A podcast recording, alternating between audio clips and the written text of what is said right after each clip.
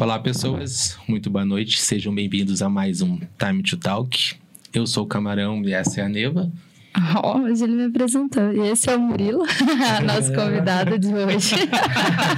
Agora o Murilo, esse é o camarão. Ele é o Matheus. E o Matheus está lá.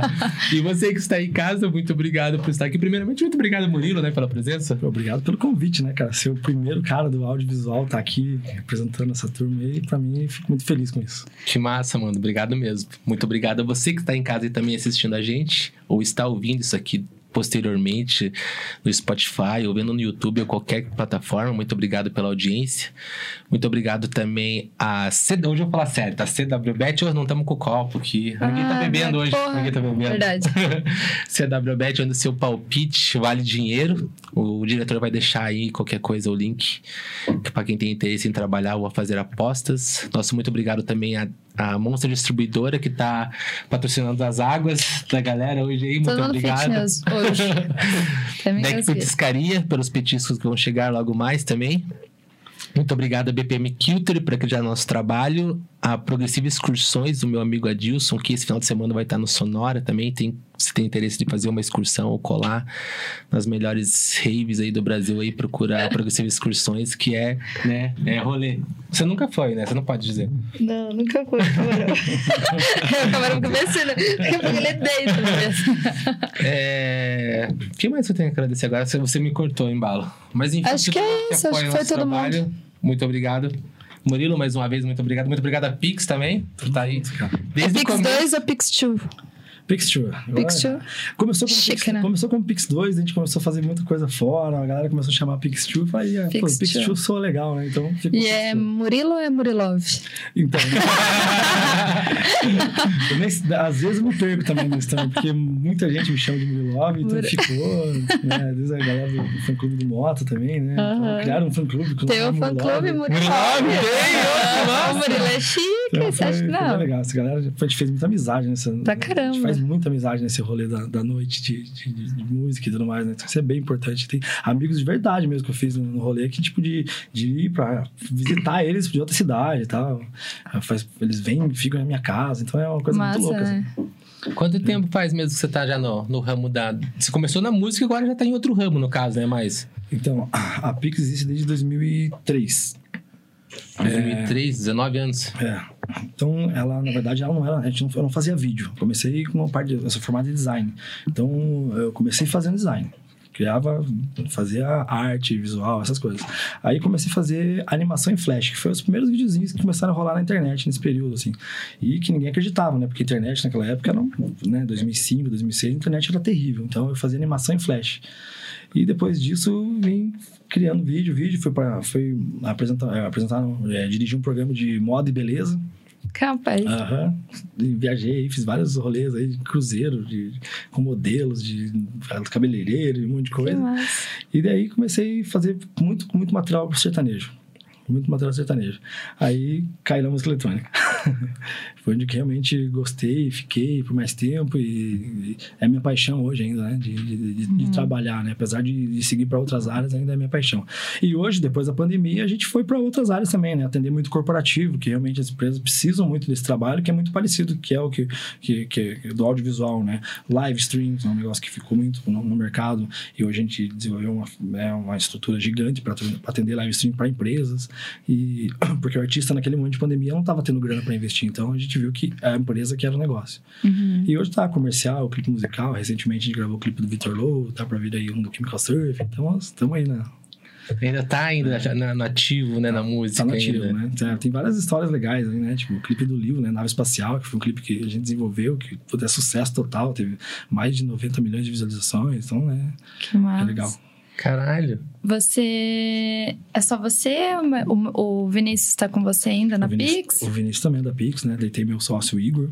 Uhum. Que é um cara que entrou há quatro anos, pra somar bastante, porque veio pra organizar a empresa. Era porra louca, né? E É porque é traba- dois irmãos, né? Trabalhava, trabalhava, trabalhava, que nem doido, e no fim tinha que ter alguém pra colaborar. E hoje a estrutura tá maior, né? Hoje a gente trabalha em cinco, sete pessoas, dependendo, às vezes, é, chamando é, freelance, mas a gente tá com uma estrutura maior, né? Tem, tem um cara que, que até é muito legal, o Ney. Hoje ele trabalha no da Pix, o Ney é o organizador de evento aqui da região. E hoje nem trabalho Eu não no sabia Pix, eu não sabia, cara. Oh, eu tirei uma Ô, foto falando com nisso, ele. essa cadela aí falou que ia vir hoje e não veio. É, cadê ela tá devendo assistir o episódio inteiro pra nós, Ele ó. falou, Faz um corte disso aí, Vou ver se eu animo ir lá um pouquinho. Então, o Ney Preguiçoso. hoje é o braço direito da gente na, na Pix, assim. Ele que resolve tudo, a parte logística, geral, assim. Qualquer Aham. BO é o Ney, assim. Porque hoje é muito difícil eu, eu conseguir ah, fazer meu trabalho e atender o cliente.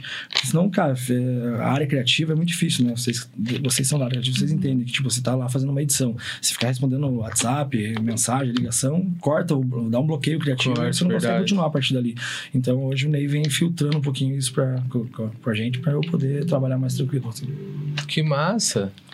Aí tá aí, a gente tá, vai, vai com a gente agora pra um reality que a gente vai gravar, tá cuidando toda a parte de produção e tal. Vocês Tá trabalhando de chiques. verdade agora. É, agora. É.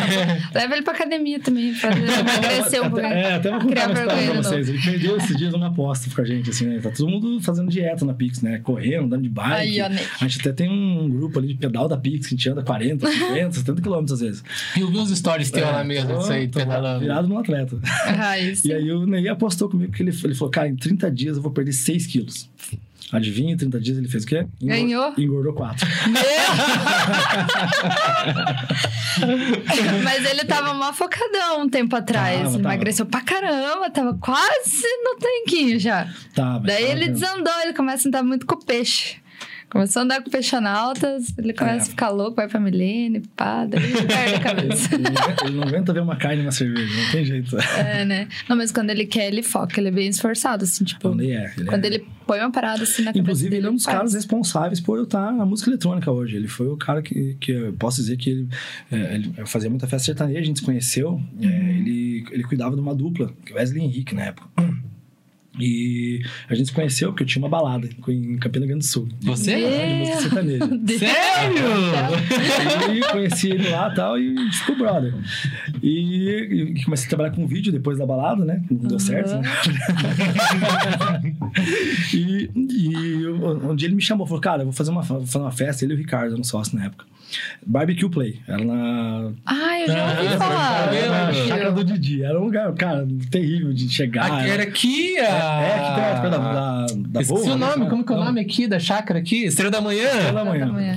Foi a primeira festa eletrônica que veio na minha vida. Cara, Sério? Foi ali? Caralho. Cheguei lá, cara, tipo, coisa de louco, assim, cara. Bom, só pra começar, eu cheguei, tipo, era uma meia-noite, mais ou menos, a festa ia até amanhecer, tava um frio lascado. Quando eu cheguei, tinha um cara numa ambulância, assim, falando assim: é, Eu sou um celular, eu sou um celular. Eu sou. Aí eu, caramba, o que aconteceu, né? Na Cheguei- primeira festa, o cara chega assim. Cheguei, cheguei perguntando o que pro, pros, pros paramédicos o era. Ele falou: Não, o cara, o cara tá vibrando aqui, tá dizendo que é um celular. E era o Ney? Hã? Não, não era.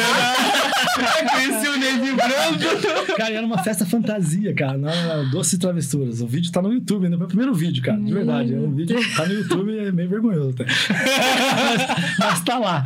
É, cara, mas foi o primeiro, eu fui um dos primeiros a colocar um drone dentro de uma festa em Curitiba, então foi quando a, a Pix realmente começou a aparecer. Todo mundo começou a chamar por conta do drone. Assim, pô, o Murilo tem drone e tal. E eu fazia uns voos meio malucos, assim. Tipo, é, maluco mesmo, tipo, passava por dentro das coisas com drone que nem podia fazer isso, né? Uhum. Machucava as pessoas. Então, foi quando aí que começou a ter um destaque na Pix, lá dentro da música eletrônica. E aí foi conhecendo os artistas, trabalhando com, com uns e outros, e a gente foi, foi pra frente. Vocês não conseguiam nem pegar todo, todo o trampo que aparecia, né? Era uma demanda muito grande, Era né? demanda muito Todo mundo grande. queria fazer aftermove com a Pix. É, tinha... Nossa, mas era caro. Ai, meu Deus, era. É oferta e demanda, né? Gente, não é que era caro, valia, né? O trabalho. Cara, foi muito A Maria legal. ficou com tanta dó de mim um dia.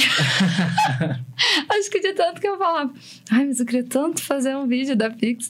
Nós tava lá, era na Place, né? Uma festa do Digo, Na numa Night é, Vision. É, o Vinícius que fez, né?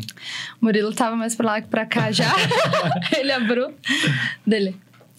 Acho que era meu aniversário. Ou ele se perguntou quando eu ia fazer Acho que, aniversário. na verdade, quem te deu esse vídeo foi a Bruna, lembra? A Bruna falou assim: Murilo vai fazer um vídeo pra você. Verdade! A Bruna. É verdade, a Bruna falou. O Murilo vai te dar um aftermovie de presente. Deu o Murilo. Daí ela falou, né, amor? Aham. Só concordou, né? Tá bom, ganhei um aftermovie da Pix. Caralho, tipo. Foda. É, foi, foi massa. Sobrou pro Vini, na Sobrou verdade. pro Vinícius também. sempre sobe pra ele. Ele, ele sempre resolve meus problemas. Já era Pix já nessa primeira festa que você vem aqui ou não era Pix ainda? Já era Pix, já. aham. Então, Cara, lá no sertanejo você teve a ideia de, já de formar tipo empresa e tal. Cara, a, a Pix tem, cara, tem uma marca que não muda desde, desde quando foi criada. Só que ela, tem, ela tinha três cores, né? Tem, tem uma história, né? O porquê de Pix. O porquê o do porquê do, Pix. Pix 2, né? É, é um- uma coisa de maluco mesmo. Eu sou formado em design e eu tinha um conceito meio doido na hora de criar. assim. Então, eu criei essa marca. Eu, tinha, eu ia fazer um trabalho no dia seguinte para uma feira de agronegócio. Nossa, que doideira. E eu precisava apresentar um, um, um portfólio lá e tal. E eu não tinha marca, não existia. Eu era Murilo. Aham. Aí eu falei, cara, vou trabalhar hoje em cima de uma marca. Eu fui lá criei a marca Pix 2. Aí por que o Pix 2? Porque é, é, é um derivado de pixel, né? E o pixel é a menor unidade da imagem. Como se fosse um átomo, que é a menor unidade da matéria. Mas dois pixels já formam uma imagem, na minha teoria. Eu falei, que Aham. pixel, então. Eu falei, isso não é porque tem dois sócios, não é nada disso. é Porque duas, dois pixels já formam uma imagem. A Então, imagem. Que massa, Esse que é o conceito. e elas tinham, têm as três cores, né? RGB, né? Que são as cores da, do, que, que, o, que o monitor mostra, as cores da, Tá, mas como, como que foi esse, tipo, essa, essa parada? Você, você gostava de designer e se formou nisso, e daí você falou assim: vou fazer vídeos pra parada. É, então, é, eu não sabia que eu gostava de design. Eu comecei a trabalhar num laboratório fotográfico. É, eu morava em Campina Grande do Sul, lá no- na represa Capivari, lá no, no meio do mato mesmo, chácara e tal. E vim para Curitiba para estudar, para fazer faculdade de ciência da computação, porque eu achava que gostava de computador. Eu achava que eu era fera do computador, formatava computador, era isso. e fiz dois anos de faculdade, dois anos de ciência da computação. E percebi que não era o que eu queria e desisti do curso. Só que nesse, nesse meio período, eu comecei a trabalhar num laboratório fotográfico, na Colorama, antiga Colorama. Color, era Color Lab, depois Ibiza. E foi lá que eu aprendi a fotografar. Eu revelava foto negativo nessa época. Foi quando colocar, começaram a colocar na fogueira com câmera de negativo para fotografar em estúdio, fazer foto para vários sites aí da sites da noite. Sim, tem algum, sim, tem algum.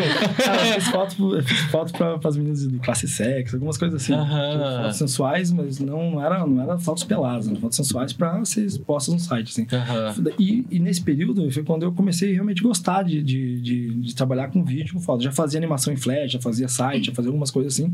Então eu fui para a área de, de vídeo. Foi quando eu fui convidado para dirigir um programa de beleza da Rosi Buzinaro, um programa que era de uma TV comunitária lá. E eu cheguei fazendo algumas coisas diferentes, porque eu pegava, era uma câmera de ombro, onde não tinha muitas possibilidades, mas eu pegava aquela câmera, colocava no chão, arrastava, fazia um, tipo um slider, então as pessoas estavam andando, tinha imagem do pé, daqui a pouco imagem da mão, imagem do rosto, virava um filminho. Coisa que nenhum repórter na época fazia. A galera filmava aqui, quando ia andar, dava o passo e aparecia o Aham. passo. Eu, eu sempre me cuidei com isso. Então foi quando comecei a ter alguns destaques e ver que as imagens eram diferentes e comecei a ser chamado para muito, um monte de coisa. Assim. Mas por que, que você começou, desculpa, trabalhar tipo assim? Se todo mundo fazia um padrão, você foi fora do padrão, no caso? Cara, porque eu nunca fui de ver referência. Eu sou, eu, eu posso dizer que eu sou irresponsável. Se você me falar assim, qual é a tua referência hoje dentro do audiovisual, que você copia alguém, faz alguma coisa alguém, eu não tenho. Não sei nem falar o nome de alguém que seja foda. Conheço vários, lógico, mas eu não sei Não, falar que eu tenho uma referência. Não é Eu, então eu não pesquiso, eu não tenho tempo hoje assim para pesquisar e nunca tive também no passado. Eu fazia faculdade, traba- trabalhava da, da fazia faculdade das sete e meia ao meio dia, trabalhava das duas à meia noite. Então tinha muito pouco tempo. Uhum. Então não tinha como, não tinha referência. Então eu só criava, fazia. né? Hoje, por exemplo, hoje eu tenho um padrão de filmar de, de baixo para cima, assim, porque eu acho que as pessoas ficam maiores, ficam melhores. E as pessoas normalmente gostam. Quando filma uma mulher assim, a mulher já gosta, porque daí ela tá maior, ela tá, tá grandona. E sempre tá certo, tem dado certo nas minhas imagens. Você repara todos os vídeos da Pixel, ele tem essa pegada de conta planger, né? Que é um- uma técnica de filmar de baixo para cima. Esse programa que você falou da Rosi, o que, que era? É um programa de moda e beleza. Moda e beleza, né? Aham. Tipo, nada a ver com as paradas, né? Nada Hoje você voltou Cara, pro corpo. Era, era nada a ver mesmo. Era, era- fazia uns after meu vizinho, assim, tipo de evento. Ia lá pra uma Hair Brasil, que era um evento de, de- evento de beleza, onde os cabeleireiros estavam expondo é, máquinas e tudo mais. E eu ia lá gravar e fazer entrevista. Eu tava lá fazendo, acompanhando. E esse trampo trouxe algum outro trampo já em seguida? Ou daí que você já conheceu o Ney? Não, estampa começou outra. Daí, na verdade, aí teve outra história. Um dia eu, eu tinha um amigo meu, eu tinha a, a balada, né? Na sertaneja, e conheci várias duplas sertanejas. Qual que era o nome da tua balada? Honors Country Bar. Honor. Honors Country Você era também de gost- gostava também, tipo, do, do, do sertanejão, assim? Já? Eu gosto, Dança? dança, eu gosto, Dança, dança, dança? Girando, rocha. caramba, tudo. É, porque também, também é dan- dançarino de sertanejo e tal, né? O Ney, o Ricardo. É, o Ricardo era dançarino, mas eu não era dançarino de palco, eles eram de palco. Ah, De pau. tinha O Ney sabe? era dançarino de palco. Você nem falar. O, o Ricardo era do Rush Brasil lá, ele fazia. Então, tô ligado. Você, você, Tô passada. É. você não você Eu não sei sabia? era de palco. Sei que ele manja, É porque ele fala, né? Que ele manja dos Paranauê. Diz ir que eles iam de bota e tudo, chapéuzão, pá, né? movimento Tipo, caldo, essas coisas todas. Nossa, né? já deve ter encontrado eles nos rolês, hein? Eu não sabia. Só que não eles eram magros, né? Pode ser! É esse o motivo, certeza. Cara, e foi, e foi muito louco, assim. Eu, primeira, primeira vez que eu fui para realmente um trabalho profissional, eu era contratado por alguém. Um, um dia, uma das duplas, que eu- o nome dele era Rodrigo Rossi e Luan, o nome da dupla. Cara, você grava clipe? Eu gravo. Nunca tinha gravado um clipe na minha vida. Você falou, ô, só um pouquinho pra mim. E eu, e eu não tinha câmera, cara. Ele falou, cara, vamos gravar um clipe depois de amanhã, pode ser? No meio-dia, lá no Posto Barão, aqui em São José, depois que eu fui ver que era aqui. Né? Falei, beleza, então. Cara, peguei o carro, fui pro Paraguai, com um amigo meu, comprei a câmera, cheguei, tipo, 10 da manhã, meio-dia, tava gravando o clipe, sem saber nem mexer na câmera. o clipe tá ali, ficou legal pra caramba, né? O clipe, o nome dele é Na Capota da Saveiro. É, Eu vou ver. é legalzinho. Tá na é- internet? É, é vergonhoso hoje, mas é legalzinho, é bem legal. Faz quanto tempo isso?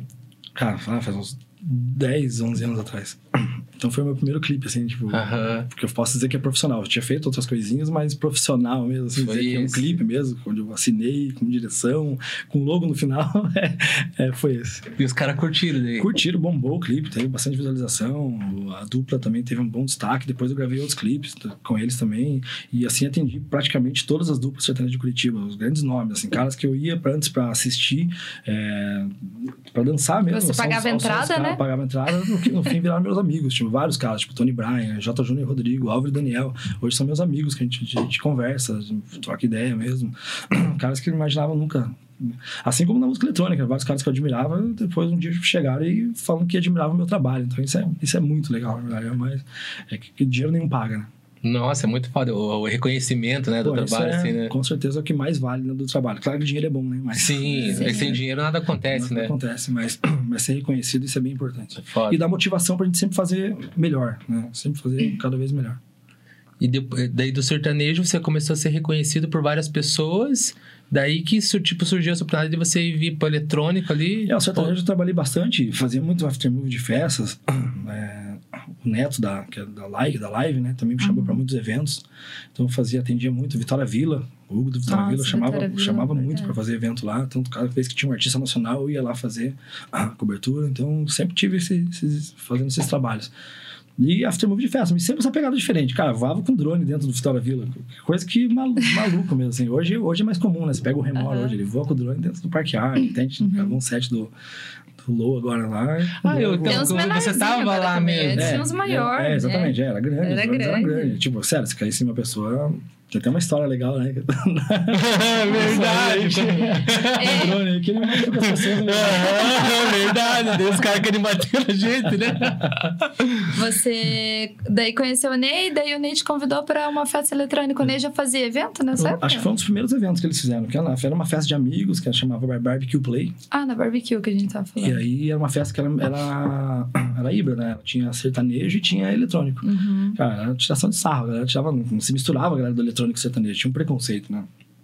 E depois ela virou só eletrônico, depois e mudou de nome depois. E daí, aí, aí foi tua primeira experiência com eletrônico. Primeira experiência com eletrônico. Foi Daí doideira, gostou? assim, cara. Amanhecer numa festa, um frio lascado, a galera pulando na piscina, sem entender, sem entender o porquê. Caramba, o que que tá acontecendo? Tem que ficar igual essas pessoas pra aguentar É, aqui. tipo, mas- né, que, que, eles, que bebida que eles tomam, né, cara? foi até, foi até uma, uma, uma coisa engraçada, assim, no final da festa, tipo, eu tava lá e tinha tinha acabado a água, tipo, final de festa mesmo, assim. Aí tinha uma, um copo com muita bituca de cigarro dentro. Tipo, tava preto o copo, assim, aquele, tava cheio de água aquele copo. Aí Uhum. o cara chegou assim, tipo, e falou, cara, tem água, tem água, tem água. Aí os, os garçons, não, acabou a festa, não tem mais nada, já foi guardado. Esse cara tava tão, com tanta sede que ele foi, pegou aquela, aquele copo Que e, tipo, tomou, assim. nojo! Daí eu, Tipo, deve ser bem bom que ele tomou. Não, ele não devia nem estar sentindo gosto, né? Nem pra tava. ele tava tudo certo. Eu achei que era coca. coca zero. Só lembrando, quem tá em casa e que quiser mandar uma pergunta ali, o diretor vai deixar o Pix ali no negócio, no, no chat, não, não no negócio. E faz uma é, faz uma. ver. E só lembrar de agradecer também a Rádio Eletrônica Mix, que eu esqueci, me perdoe, mas muito obrigado pelo apoio. Enfim, né, o Camarão já tá com 40 anos também, que não lembro de É. tudo. E daí você começou a fazer os eletrônicos e qual- como que foi teu envolvimento assim com o primeiro DJ que você começou a trabalhar fixo foi o Mota? Foi, foi o primeiro Porque você ia, você ia fazer os vídeos da do evento, você era, era contratado pelo evento, Isso, né? eu, eu trabalhava fazendo um aftermovie dos Como eventos. que os DJs aí, tipo, começaram Cara, foi... chamar assim? Foi exatamente na, na época, não era comum é, um, um- o, o DJ ter um videomaker. Sim. E acompanhar, viajar com eles. Não. E em uma festa, inclusive, com o Ney, né? O Ney me apresentou, exemplo, o Gustavo. Falou, cara, é, você precisa conhecer o Gustavo, vai ser legal. E a gente ficou amigo no dia, curtiu tal, um monte. E daí ele viajou pro Egito. E lá, quando ele tava lá, ele me mandou uma mensagem. Cara, tô comprando uma câmera aqui, qual que eu compro? Daí eu dei as dicas pra ele comprar a câmera e tal. Daí um dia ele chegou pra uma outra festa Curitiba, chegou com a câmera e falou, cara, o Marcel não aprendeu a usar a câmera. Eu lá, usei, tirei, tirei as fotos, fiz, fiz o vídeo pra ele e tal. E uma outra vez que ele veio pra Curitiba, ele ligou me falou, cara, queria fazer um aftermovie. E nesse aftermovie que a gente fez, ficou bem legal. Aí eu, eu, eu mandei já um roteiro pra ele. Falei, cara, vamos fazer assim, assim, assado. Você vai falar isso, isso, a gente vai andar aqui, você vai entrar assim na festa. Ele falou, caramba, ninguém fez isso até agora. Vamos, que legal, vamos, vamos fazer junto essa, esse, Uhum. esse vídeo. E ficou um vídeo super legal, foi no Parque Arte. E, cara, aí a partir daí ele começou a me chamar várias vezes. A gente fez o vídeo do Ultra Music Festival, é, que foi um vídeo que eu tenho certeza, ele mesmo fala. E para mim também foi muito importante. Foi um vídeo que mudou realmente é, a nossa vida nesse sentido. Que para ele foi um dos maiores eventos que ele, ele participou naquela época. Ele estava em, tava em ascensão. E, e para mim também foi o maior evento. Um evento que, inclusive, é um sonho meu participar. Eu sempre eu achava muito legal ir no Ultra Music Miami, por exemplo. Eu achava aquilo um evento absurdo. Daí aconteceu o primeiro no Brasil, o Ultra Music Festival. Eu falei, caramba, eu vou estar gravando um artista que tava top 4 do Brasil naquela época. Eu falei, caraca. Então foi bem legal, a gente gravou um, um vídeo bem legal, assim, bem, bem, até hoje quem assiste tá muito atual, assim, então é bem legal. Foi... Você sempre foi. Pode falar. Você sempre foi bem criativo, então, tipo, que você fala que você já fez um roteiro e pai, a ideia da câmera ali Sim. embaixo, né? Então, eu sempre, eu sempre fui meio maluco, assim, sabe, de criar coisas diferentes e mesmo sabendo, achando que às vezes não vai dar certo de usar. E acaba usando. Então, acho que isso fa- favorece, assim. Sempre eu acho que... é, isso- eu falo que... a- a- Às vezes eu acho que isso é um pouco irresponsável, ir gravando pra ter certeza que vai dar certo. Mas, na maioria das vezes, funciona, assim. O improviso, pra mim, é uma coisa que funciona super bem e tem dado certo na minha vida inteira, assim. de- na parte de vídeo, né? Improvisar em casa não dá. Mas isso, isso eu acho muito massa. Acho que é por isso que vocês se destacaram muito, assim. É, tanto você quanto o Vinícius. É, vocês criar um roteiro, vocês direcionar a pessoa e falar, ó, vai ser assim, assado. Porque a gente não tem noção de nada. É, Tipo, e- a gente, ah, imagina alguma coisa, mas quem é. Até acho que até na hora de fotografar, se vai fotografar alguém, tudo bem, a pessoa tem que tá, ter lá, ah, quero essa pose, ou talvez essa pose. Mas é você que vai falar, ombro, É, e a questão ergue de- a cabeça, faz não sei o quê. É você que tem que direcionar questão pra de você tudo. ângulo, ela conta muito, assim, porque Sim. às vezes, às vezes tem vários clientes que falam, cara, vamos gravar em tal lugar que o cenário é bonito. Daí você chega lá, o cenário realmente é bonito. Uhum. Pra fazer um churrasco. Não é um lugar bonito pra fotografar, porque ele tem um fundo, uma churrasqueira bonita. Mas Sim. se você vai fazer, sabe, é diferente. É, você, você entende que o lugar é bonito, mas não pra fazer uma foto que seja que, que você vai usar como publicidade. Porque a, a churrasqueira não faz parte daquele assunto. Então, ela só é bonita pra aquilo lá. Então, os clientes às vezes não têm essa noção. Eles vêm, eles vêm achando que aquele lugar que a gente vai gravar é legal e acaba não sendo. Então, você tem que direcionar justamente para ter uma fotografia melhor, um ângulo melhor, um posicionamento melhor para dentro do que você quer atingir. Então, é, é, é isso que eu acho que é o diferencial e dica para quem trabalha na área. assim. Sim. E um lugar que parece que não é legal, você faz ficar legal. tipo, a gente nem imagina que vai ser uma parada massa ali. Eu digo pelo, pelo vídeo que eu fiz lá com o Vini. Que a gente foi gravar no centro. Nossa, a Aham. gente deu mó rolê pra gravar A gente gravou na festa e a gente gravou no centro em dias diferentes. Nossa, a gente deu um rolê, tipo, e ele é bem detalhista, assim, também, É, sabe? E, Tipo, e, e a estilo não, de edição, temos, né? temos que ir lá em tal lugar, Niva. Não, não ficou bom. Tipo, ó, vai aqui, anda assim, faz assim, tipo, porra, tipo, não fiquei perdido em momento algum, É, sabe? e, é Isso bem, que é e massa. é bem legal isso. Quando a gente tem margem para criar dessa maneira, ter tempo para de um dia para o outro gravar, isso, é, isso acaba favore- favorecendo bastante e é bem legal. Uhum. Agora, a grande dificuldade está dentro de, por exemplo, quando eu viajava com moto ou com qualquer outro artista. Você tem uma hora de show, Uhum. né? Uma hora que, do, do set do DJ. Você tem uma hora para você criar tudo isso e entregar um vídeo, né? Foi até um conceito que, eu, que a gente criou na, na época, que a galera, da, a galera do, dos filmmakers de vários lugares do Brasil até ficavam de cara comigo, assim, porque um vídeo de um minuto, né? Fazia um, sei lá, o carnaval tinha sete dias, sete, sete shows, eu entregava um vídeo de um minuto contando essa história. Então, tipo, era, mu- é muito difícil fazer um vídeo curto pra, com, com bastante conteúdo. E detalhe, entregava na segunda-feira. Eu chegava no domingo, tipo, muito cansado, mas às vezes assim, editava, na segunda-feira o vídeo tava pronto. Então isso era uma doideira, assim, que eu comecei a fazer e, e deu muito certo também, assim, foi legal. E isso é totalmente, eu acho que isso envolve muita criatividade e, e não tem o que fazer, você tem que mostrar tudo aquilo em um minuto. Hoje eu já nem sei se eu consigo fazer um vídeo de- com tanto conteúdo assim em um minuto mais, porque você perde aqui, perde o feeling, né? Uhum. Mas foi por muito tempo, a gente chamava de Mota Minute. Mata E. várias pessoas copiaram, vários DJs copiaram a ideia, porque foi- era legal mesmo. Você Sim. conseguia entregar o conteúdo de tempo que era permitido no Instagram naquela época em um minuto. Então era bem legal, assim. É que o tempo do, do feed, né? Que era 59 segundos, Exatamente. né? Então ele vai vir IGTV, E, daí. cara, era muito legal, porque ficava um vídeo sintetizado e, cara, era legal, assim. Mostrava o bastidor, mostrava a festa, mostrava tudo que tinha que mostrar em um minuto. A galera ficava, tipo, sem respirar aquele minuto. Caramba, que legal, queria mais, né? Então, Aham. ficava sempre pra próxima festa e, assim, assim vai. Foi um momento bem legal, assim, com com o Gustavo, que de, de experiência, tanto pra ele quanto pra mim, fazendo esse- esses, esses vídeos, assim. E essa sacada foi tua. Essa cara foi, foi nossa junto, assim. Foi, ah, vamos fazer um vídeo de um minuto? Vamos. Então vamos lá. Agora, e era legal, assim, que ele topava minhas ideias, as maluquices, ele também é bem maluco, então a gente ia e, cara, puta, agora você vai fazer isso. Vai, ele fazia. Agora eu quero fazer, então beleza, vamos fazer. Ainda bem que você só não aprendeu a mexer com a câmera, né? Porque se ele tivesse aprendido, vai que nem tinha rolado essa parceria aí. Pois é, então. Ó, Verdade. comprei, ele não sabe mexer, Murilo, me socorre. Exatamente. Não, mas, ah, mas ele não ia conseguir tocar e fazer o vídeo dele. Né? É, então, bem isso. É, No teu release lá tinha vários artistas que você trabalhou. O, o Mota que foi o primeiro, então, que abriu as portas e vim vindo todos aqueles lá, no caso. Eu, eu trabalhei, antes do Moto, eu trabalhei com muitos artistas aqui. Tinha uma galera vinha pra Curitiba e me chamava. Tipo, você pega o Pedrinho, por exemplo. Gravei, Sim. acho que um dos, acho- eu acho que o primeiro aftermovie da vida do, do, do- Pedrinho foi o que fiz. Eu lembro que foi na Deep Inside, né, na festa do Digo. É que essa peça que eu tava falando ali pra você, que eu Aham. pensei que era. A gente até brincava que, que eu chamava ele de, de- de sertanejo, né? Porque ele é de Goiânia e tal, né? Uhum. E Aham. Foi muito legal, assim. Então foi, o- foi um e foi em. São José que também, naquela chácara ali, né? Fica É, perto do bar do campo ali. É, exatamente. Então é, a gente fez esse vídeo dele, depois, cara, foi muito, foi muito rápido, inclusive, o crescimento dele. Assim, não foi por causa do vídeo, né? Mas logo em seguida ele já veio como um artista nacional. assim, então foi meio massa, assim, poder participar dessa, dessa história desses DJs, assim. E teve vários outros, Lil, né? Gravei também, depois cresceu muito. Chemical Surf, tem, tem vários nomes, assim, que vinham pra cá, a gente gravava, depois agora estão aí gigantes, né? E ainda continuam ainda trabalhando quando a gente tem oportunidade.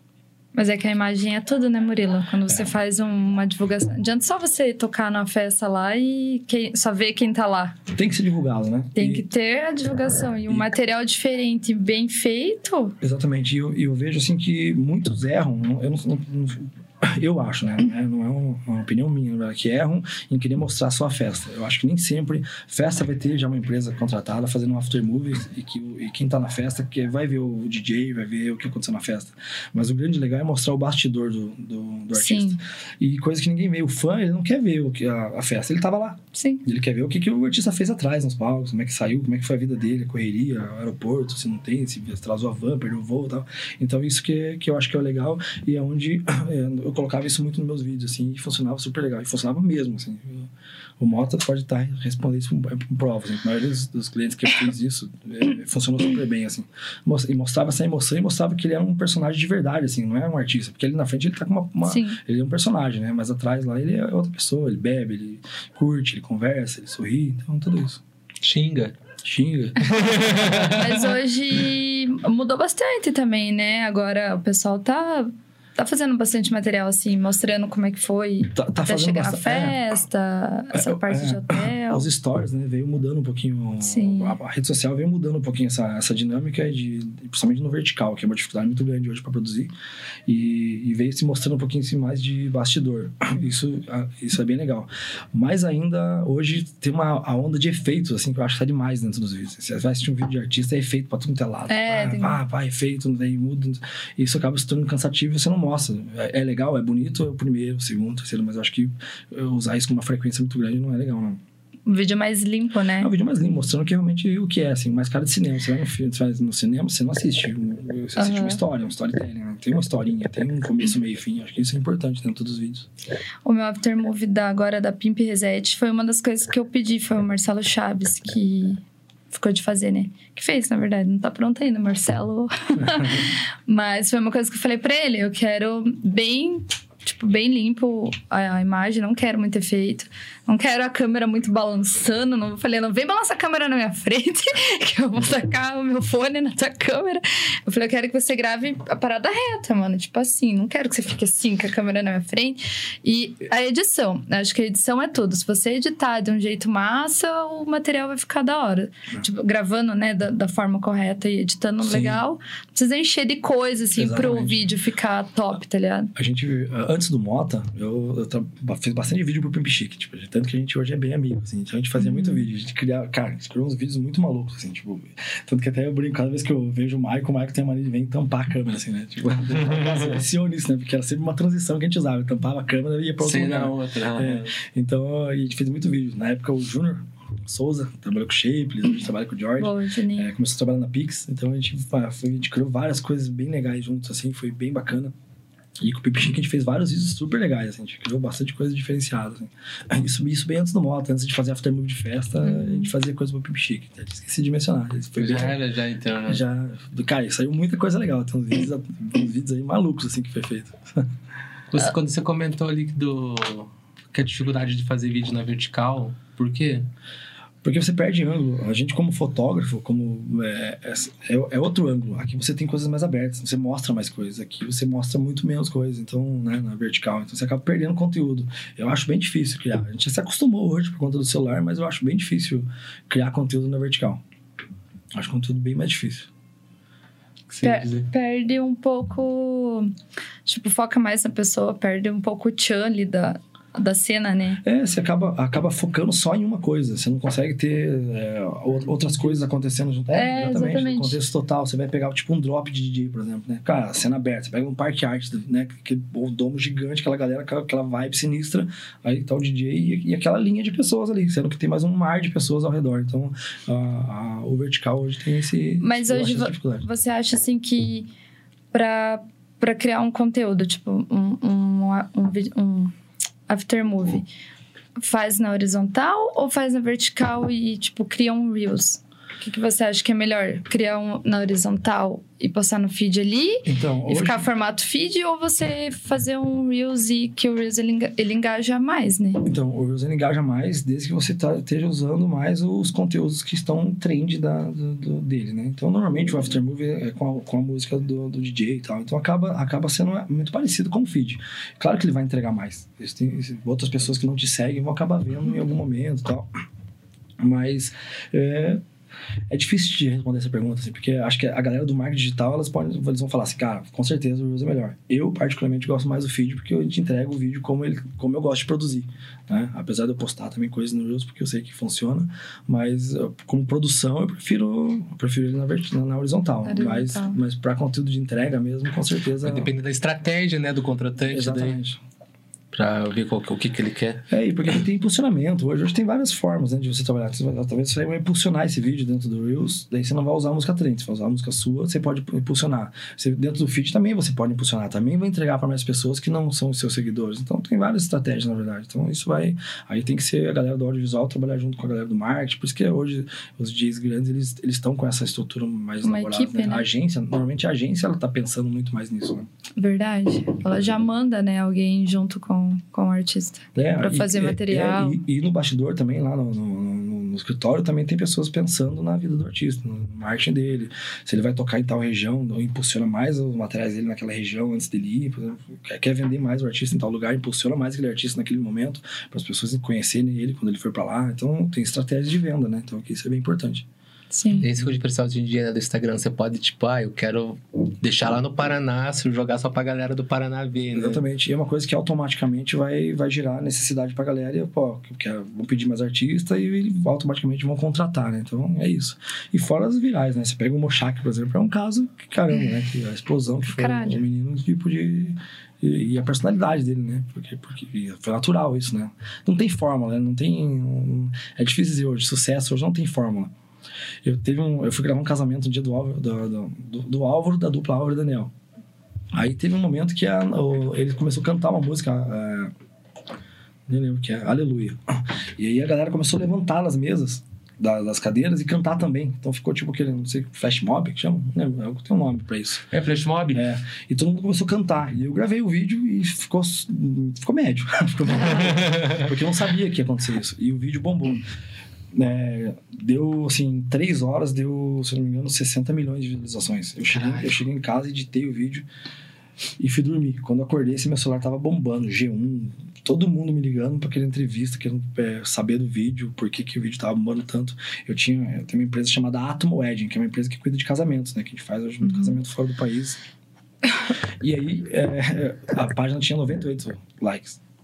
Daí ela foi pra 300 mil em duas horas. Nossa. Caraca, Muita, mano. muita coisa. Esse, e o vídeo foi postado lá, ele tava com 60 milhões de visualizações. Mas daí a Sony tirou do ar porque a música era uma música com direito Ah, autoral. direitos autorais. Mas aí voltou, depois eles gravaram, eles conseguiram a, a liberação pra gravar, gravaram um clipe, bombou de novo. O clipe foi eu que gravei, inclusive, daí gravei direitinho, né? Ah, Mas foi bem legal. que é massa. engraçado como que, a- que hoje em dia a, a ferramenta né, da- das redes sociais pode do, do dia pra noite mudar, tipo, a, a vida, né? Tipo assim, tipo, um simples... Simples não, né? Lógico, não tô falando, tipo, da forma pejorativa, né? Mas um simples vídeo pode mudar tudo. É, é, é bastante complicado, né? Tem coisas boas e tem coisas ruins, né? Tem coisas ruins É. que você pega a história do mendigo lá, por exemplo, o cara tá bombando. Não, essa história é boa pra ele. É, é boa pra ele? Nossa, chega a ser ridículo. Assim, assim como tem, assim como tem um monte de história boa que não, que não acontece. Tem vários artistas bons que estão mostrando seu trabalho ali e não, e não acontece na rede social, porque o consumo, infelizmente, ainda é, é terrível, né? É, é a mesma coisa com a competição entre, os, o- entre dancinha e conteúdo legal. A dancinha ganha, tem bunda, tem, tem muito mais like. Então, então, não, não que eu não goste de ver, mas é, é, é isso. Tem conteúdo muito mais interessante, tem muitas dicas muito legais, tem po- podcasts legais. Então, né, é, vocês, acho que vocês passam por isso, né? A experiência de postar coisas, às vezes Sim. tem coisa que vai, tem coisa que não vai. O engajamento é uma coisa muito doida, né? É, mas acho que é uma parada bem inesperada. Tipo, não tem como você saber mesmo. Não tem. Tipo, E não tem o do fórmula, Mocha- né? É, o do Mochak foi. Não foi nada planejado, assim. Parece que quando a gente quer fazer uma parada, a gente fica muito ali, tipo, vou fazer isso pra bombar, sei lá. Ou fica muito batendo naquela tecla, a parada não acontece. Daí quando você faz meio que nas cagadas, né? É, As tipo, paradas daí, é, tipo, O conteúdo bomba. viraliza quando você não, não, não busca, tipo, a viralização, no caso, né? Exatamente. Quando você não cria uma Você- expectativa é, você fala na assim, ó, parada. esse conteúdo vai ser foda. É. Tipo assim, esse aqui você Daí vai. fica. Tá ligado? É, é uma doideira. Esses dias eu postei um vídeo eu correndo na esteira com um gimbal, assim, tipo, daí depois... Eu vi esse vídeo. Eu Aí, também vi. É um vídeo meio bobo, assim, né? Eu tava gra- gravando um vídeo na academia, daí eu falei, cara, grava aqui pro meu sócio, né? Grava aqui. Aí eu coloquei o vídeo, deu, sei lá, 6 mil visualizações, tipo, em um dia, assim. Daí o vídeo ficou lá e tal. Daí um dia eu fiz um remix com ele, eu gravando, correndo atrás de uma. Tava gravando na Ilha do Mel, eu saí correndo. Aí eu fiz o remix desse vídeo, né? Fala, treinando, né? E executando. O Aham. vídeo foi pra lá 24 mil visualizações, né? Tipo, é um vídeo totalmente bobo, assim. Aí você posta um trabalho, dá 12 visualizações. É. Ah, isso que é foda. Exato. É igual foto no Instagram. Você posta uma foto tocando, meia dúzia curte. Agora você posta uma foto de biquíni lá pra você ver. Nossa, tem lá 50 compartilhamentos, assim, todo mundo compartilha. Queria ver. Podia, podia dar pra ver, né? Quem que compartilha tuas, tuas stories. Pois é, né? Esse povo tem tempo de ficar mandando a gente pra vida dos outros, cuidando da vida. Não é que é? Não, verdade. Uma de biquíni é sacanagem também, né? Ué, Não, mas esse. Eu também, mas é que se a gente postar foto do podcast, não dá dor. Eu, eu postar alguma coisa sem camisa, vai em cima, tá ligado? É, é muito, muito. É assim que ele consegue as parcerias. CW Bet aqui, ó. Fica aqui, né? A empresa de biquíni com ma- manda um nudes ali e já fecha parceria. Ih, mas a Deck gente- foi desse jeito? Não, não, não. é zoeira, gente. brincadeira, brincadeira, brincadeira. O- Você tava lá, a gente conversou um pouco no rolê. Você falou até do drone, era vocês que estavam lá na- no parque agora, final de semana, então com o drone e tudo também fazendo? Era a gente, aham. A gente gravou o set do Vitor Lobo. Do Vitor Foi Um Lobo. set de três horas, assim, puto fé. Tá finalizando a edição lá, tá animal, assim, tá bem, bem foda. Foi bem legal a dele noite, tá né? diferentona, né? Tá bem foda a apresentação dele. Eu gostei Tá, tá também, bem. ó, do telão atrás, tudo com aquelas paradas. Então, tá muito legal a, a estrutura que ele tá montando hoje, né? Hoje o Lô é um artista bem completo, né? Você vê lá que tem uma equipe que tá por trás cuidando da carreira dele, que isso é muito importante. É, a Nex, né, que faz isso, daqui é o Douglas. É, tem todo um apa- aparato, tem VJ, tem tudo, uma estrutura legal. Inclusive o, o VJ que tá, tá, tá com o agora é o DJ que, que trabalhava no- com, com moto também, na época que eu trabalhava com moto. Então a galera Mas quem que é? é o Rafa. É o Rafa, né? o VJ É. Code.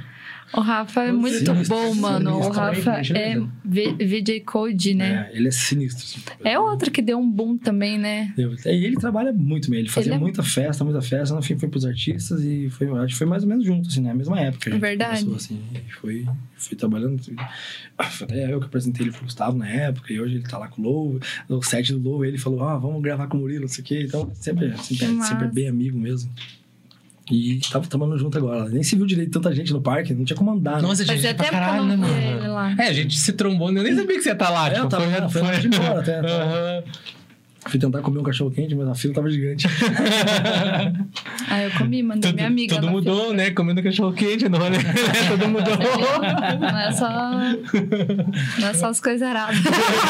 tudo mudou. Ai, ai. E.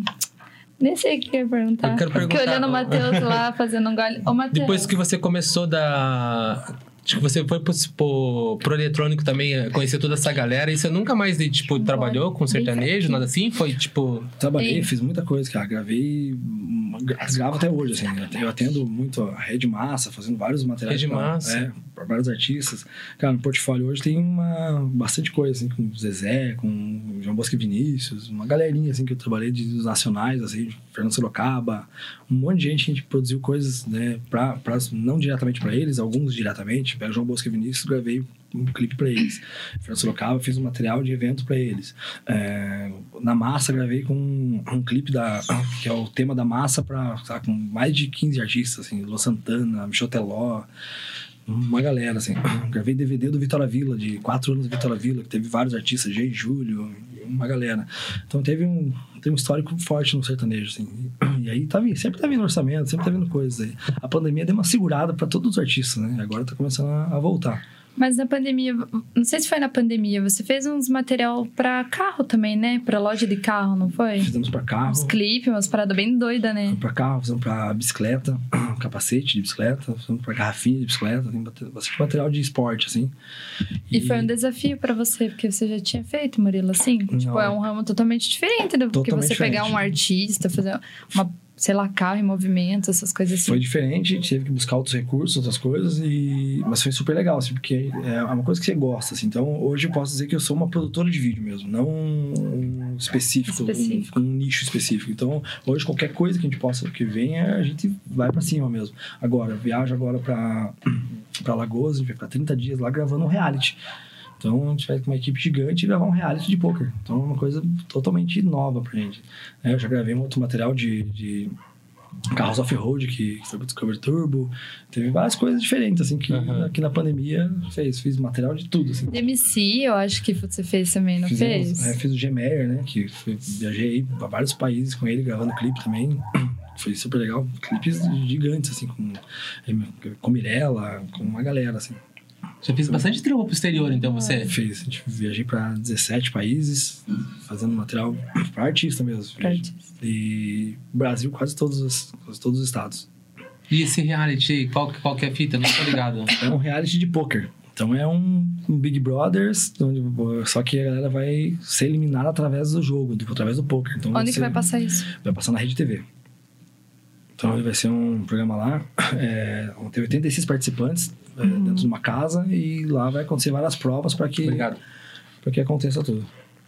Tomar alguma coisa, Murilo? Não, tô na minha aguinha aqui. Na hora que você quiser alguma Então vai coisa, ser, um, pede. vai ser um reality bem legal, assim. Veio uma experiência totalmente nova pra gente, assim, né? A gente já fez outras coisas parecidas, mas eh, eh, com esse número de pessoas, esse número de, de equipe vai ser grande, assim. E Total grande, assim mesmo. quem tanto que vai, tipo, o, o Vini te acompanha em todos esses rolês? O Vinícius vai. O Vinícius é Vocês quase nem param em Curitiba, né? Não, hoje, hoje mais, assim. Hoje mais, mas teve um período que tava difícil. A Bruna que eu digo, tá? Né? A crianças Bruna e as meninas É. lá. E agora eu tô com um nenenzinho também, né? Tá com um ano e dois meses aí, tá sofrendo também, porque é difícil. Hoje eu acho muito difícil ficar longe de casa. Teve um período que eu ficava muito tempo, saía, Uhum. até, até com mota mesmo. Chegava, eu tava- teve um período que eu tava com mota e com Gemer e viajei com a Devodka. Então eu fiquei na Europa 15 dias, voltei, fui pra África, fiquei 15 dias com mota, aí fiquei mais 10 dias na, na Califórnia com Gemer. Então eu fiquei praticamente 30 dias fora de casa, assim, então foi terrível, assim, bem difícil. E agora vai ser esse período. Eu vou para vou pra Cancún dia 15 agora. Fico até o dia 21. Do dia 21 volto e, é, e vou direto pra Lagoas. Só pego a mala e vou pra Lagoas. E Qual trabalho aqui em Cancún? Em Cancún, casamento. Casamento? Aham. Pô, pra ver a Pix, que você falou assim, é, tá se abra... é, várias coisas mesmo que ela se abraçando. Então, tem tudo, muito né? tentáculo pra Aí, várias aí coisas. tem uma história bem doida, assim, né? A, a Pix começou fazendo, fazendo vídeo. E eu comecei a atender muito casamento, principalmente de artista, porque eu tinha, atendia muito artista. De jogador, casamento, de, várias coisas. O Jadson lá do Corinthians, eu gravei. E uma galera, assim. E aí, só que, que essa galera começou a. Quando eu comecei a gravar clipe, o cara falava, pô, você grava clipe e grava casamento? Aí eu falei, putz, o que, que eu vou fazer? Então a gente criou uma nova empresa nesse período. Foi a Atomo Edging, que é uma empresa focada em casamento. Que no período gravei muito, fiz muito casamento. E agora não, foquei mais na Pix e a gente atende dois a três casamentos por ano só, principalmente fora do país. Então a gente viaja duas ou três vezes, a gente vai pra gravar em algum lugar, Cancún, Punta Cana, onde, onde aparecer, Las Vegas. São quantas pessoas gravando? São duas pessoas. É um, só- ca- um casamento, duas pessoas. E dois fotógrafos. Vocês são uma equipe de quantos? Depende de cada projeto. É que daí vocês pegam pessoas Freelancer, né? freelance. Exatamente. Uhum. Hum, Tem uma galera que é meio freelance fixo, assim, que trabalha com uma, mais frequência pra gente, assim, né? Então, pode dizer que é, mas hoje na, na Pix mesmo a gente tá em cinco pessoas. E é você mesmo que edita tudo que você grava, você edita ou alguém edita? Hoje, hoje o Vinícius ajuda muito também, tem mais gente ajudando. Hoje eu não Porque é muito de- trampo, É. né? Nossa. Eu tô focado Senhora. muito hoje em fazer direção, assim, então estamos dando, dando um outro passo para dentro do, do- do- do meu trabalho mesmo, que é dirigir, é criar Uhum. dentro, dirigir, dirigir dentro da- da- das produções. Mas eu acabo sempre não resistindo e pegando na câmera, não tem jeito. Mas Pois eu é. participo, sou bem ativo, assim, nesse sentido de, de filmar também, porque eu gosto, né? Então, eu falo que eu não trabalho já faz muito tempo, né? Porque eu faço o que realmente eu gosto, assim, tô apaixonado pelo meu trabalho. Isso é massa, né? Isso é Tipo. Tipo, zerar a vida, né? É zerar a vida, tipo, cara, vivo disso, consigo sustentar minha família com o meu trabalho, então isso pra mim é, é perfeito. Conheço, conheci lugares que eu já imagine, nunca imaginava conhecer por causa do meu trabalho. Então, é, o Vietnã, por exemplo, quem que pensa em tirar férias no Vietnã? Eu fiquei 20 dias no Vietnã. tipo, então, é, África do Sul, é, Europa, Massa. sete países da Europa, então, sabe, umas coisas meio malucas, assim, tipo, com o trabalho. Então, fui. eu não- talvez não teria como eu, eu, eu ir pra lá. Aham. E qual foi o primeiro trampo, assim, pra fora do Brasil? primeiro trampo fora do Brasil foi pros Estados Unidos. Gravar. Cara, foi muito doido, assim. Eu fui pra gravar 15 clipes é, gospel. Nossa, tá muito fora. Você já gravou filme pornô, Bruno? É, ele tirou foto das meninas lá. ele Tirou foto, das mas meninas. filme não. Não. É, a Bruna não Se deixa. quiser contratar, é. Bruna não deixa, Bruna não deixa. Não, mas conta a história da, do- dos Estados Unidos. Então, esse meu trabalho foi. Cara, um amigo meu, né, o Bernardo, ele falou assim: cara, você precisa tirar o passaporte e tal, porque vai que dá uma oportunidade de você viajar. Eu fui na doideira, tirei o passaporte, fui, fiz o visto, porque a intenção era viajar uma, que é hora dessa para os Estados Unidos, mas não tinha nada planejado, nada. Aí um dia veio um cara, o Paulo, e falou: Cara, a gente tem um, tem um grupo de pessoas lá de, de- e precisam gravar clipe. E lá nos Estados Unidos é muito caro, os caras bons são muito caros e os caras médios são baratos, mas são muito ruins. é, porque assim, é, ou é produção hollywoodiana ou é produção é muito, muito pequena, né? Aham. Aí eu falei, cara, tô dentro, vambora. Tenho, fui lá, cobrei 500 dólares cada clipe e gravei 15 clipes. Foi uma doideira, assim, fiquei 10, deu 12 dias no total e gravava, tipo, dois clipes por dia, assim. Ia pra um lugar, ia pra uma praça, ia pra, isso, ia pra Times Square, ia pra... Cara, foi bem doido, assim.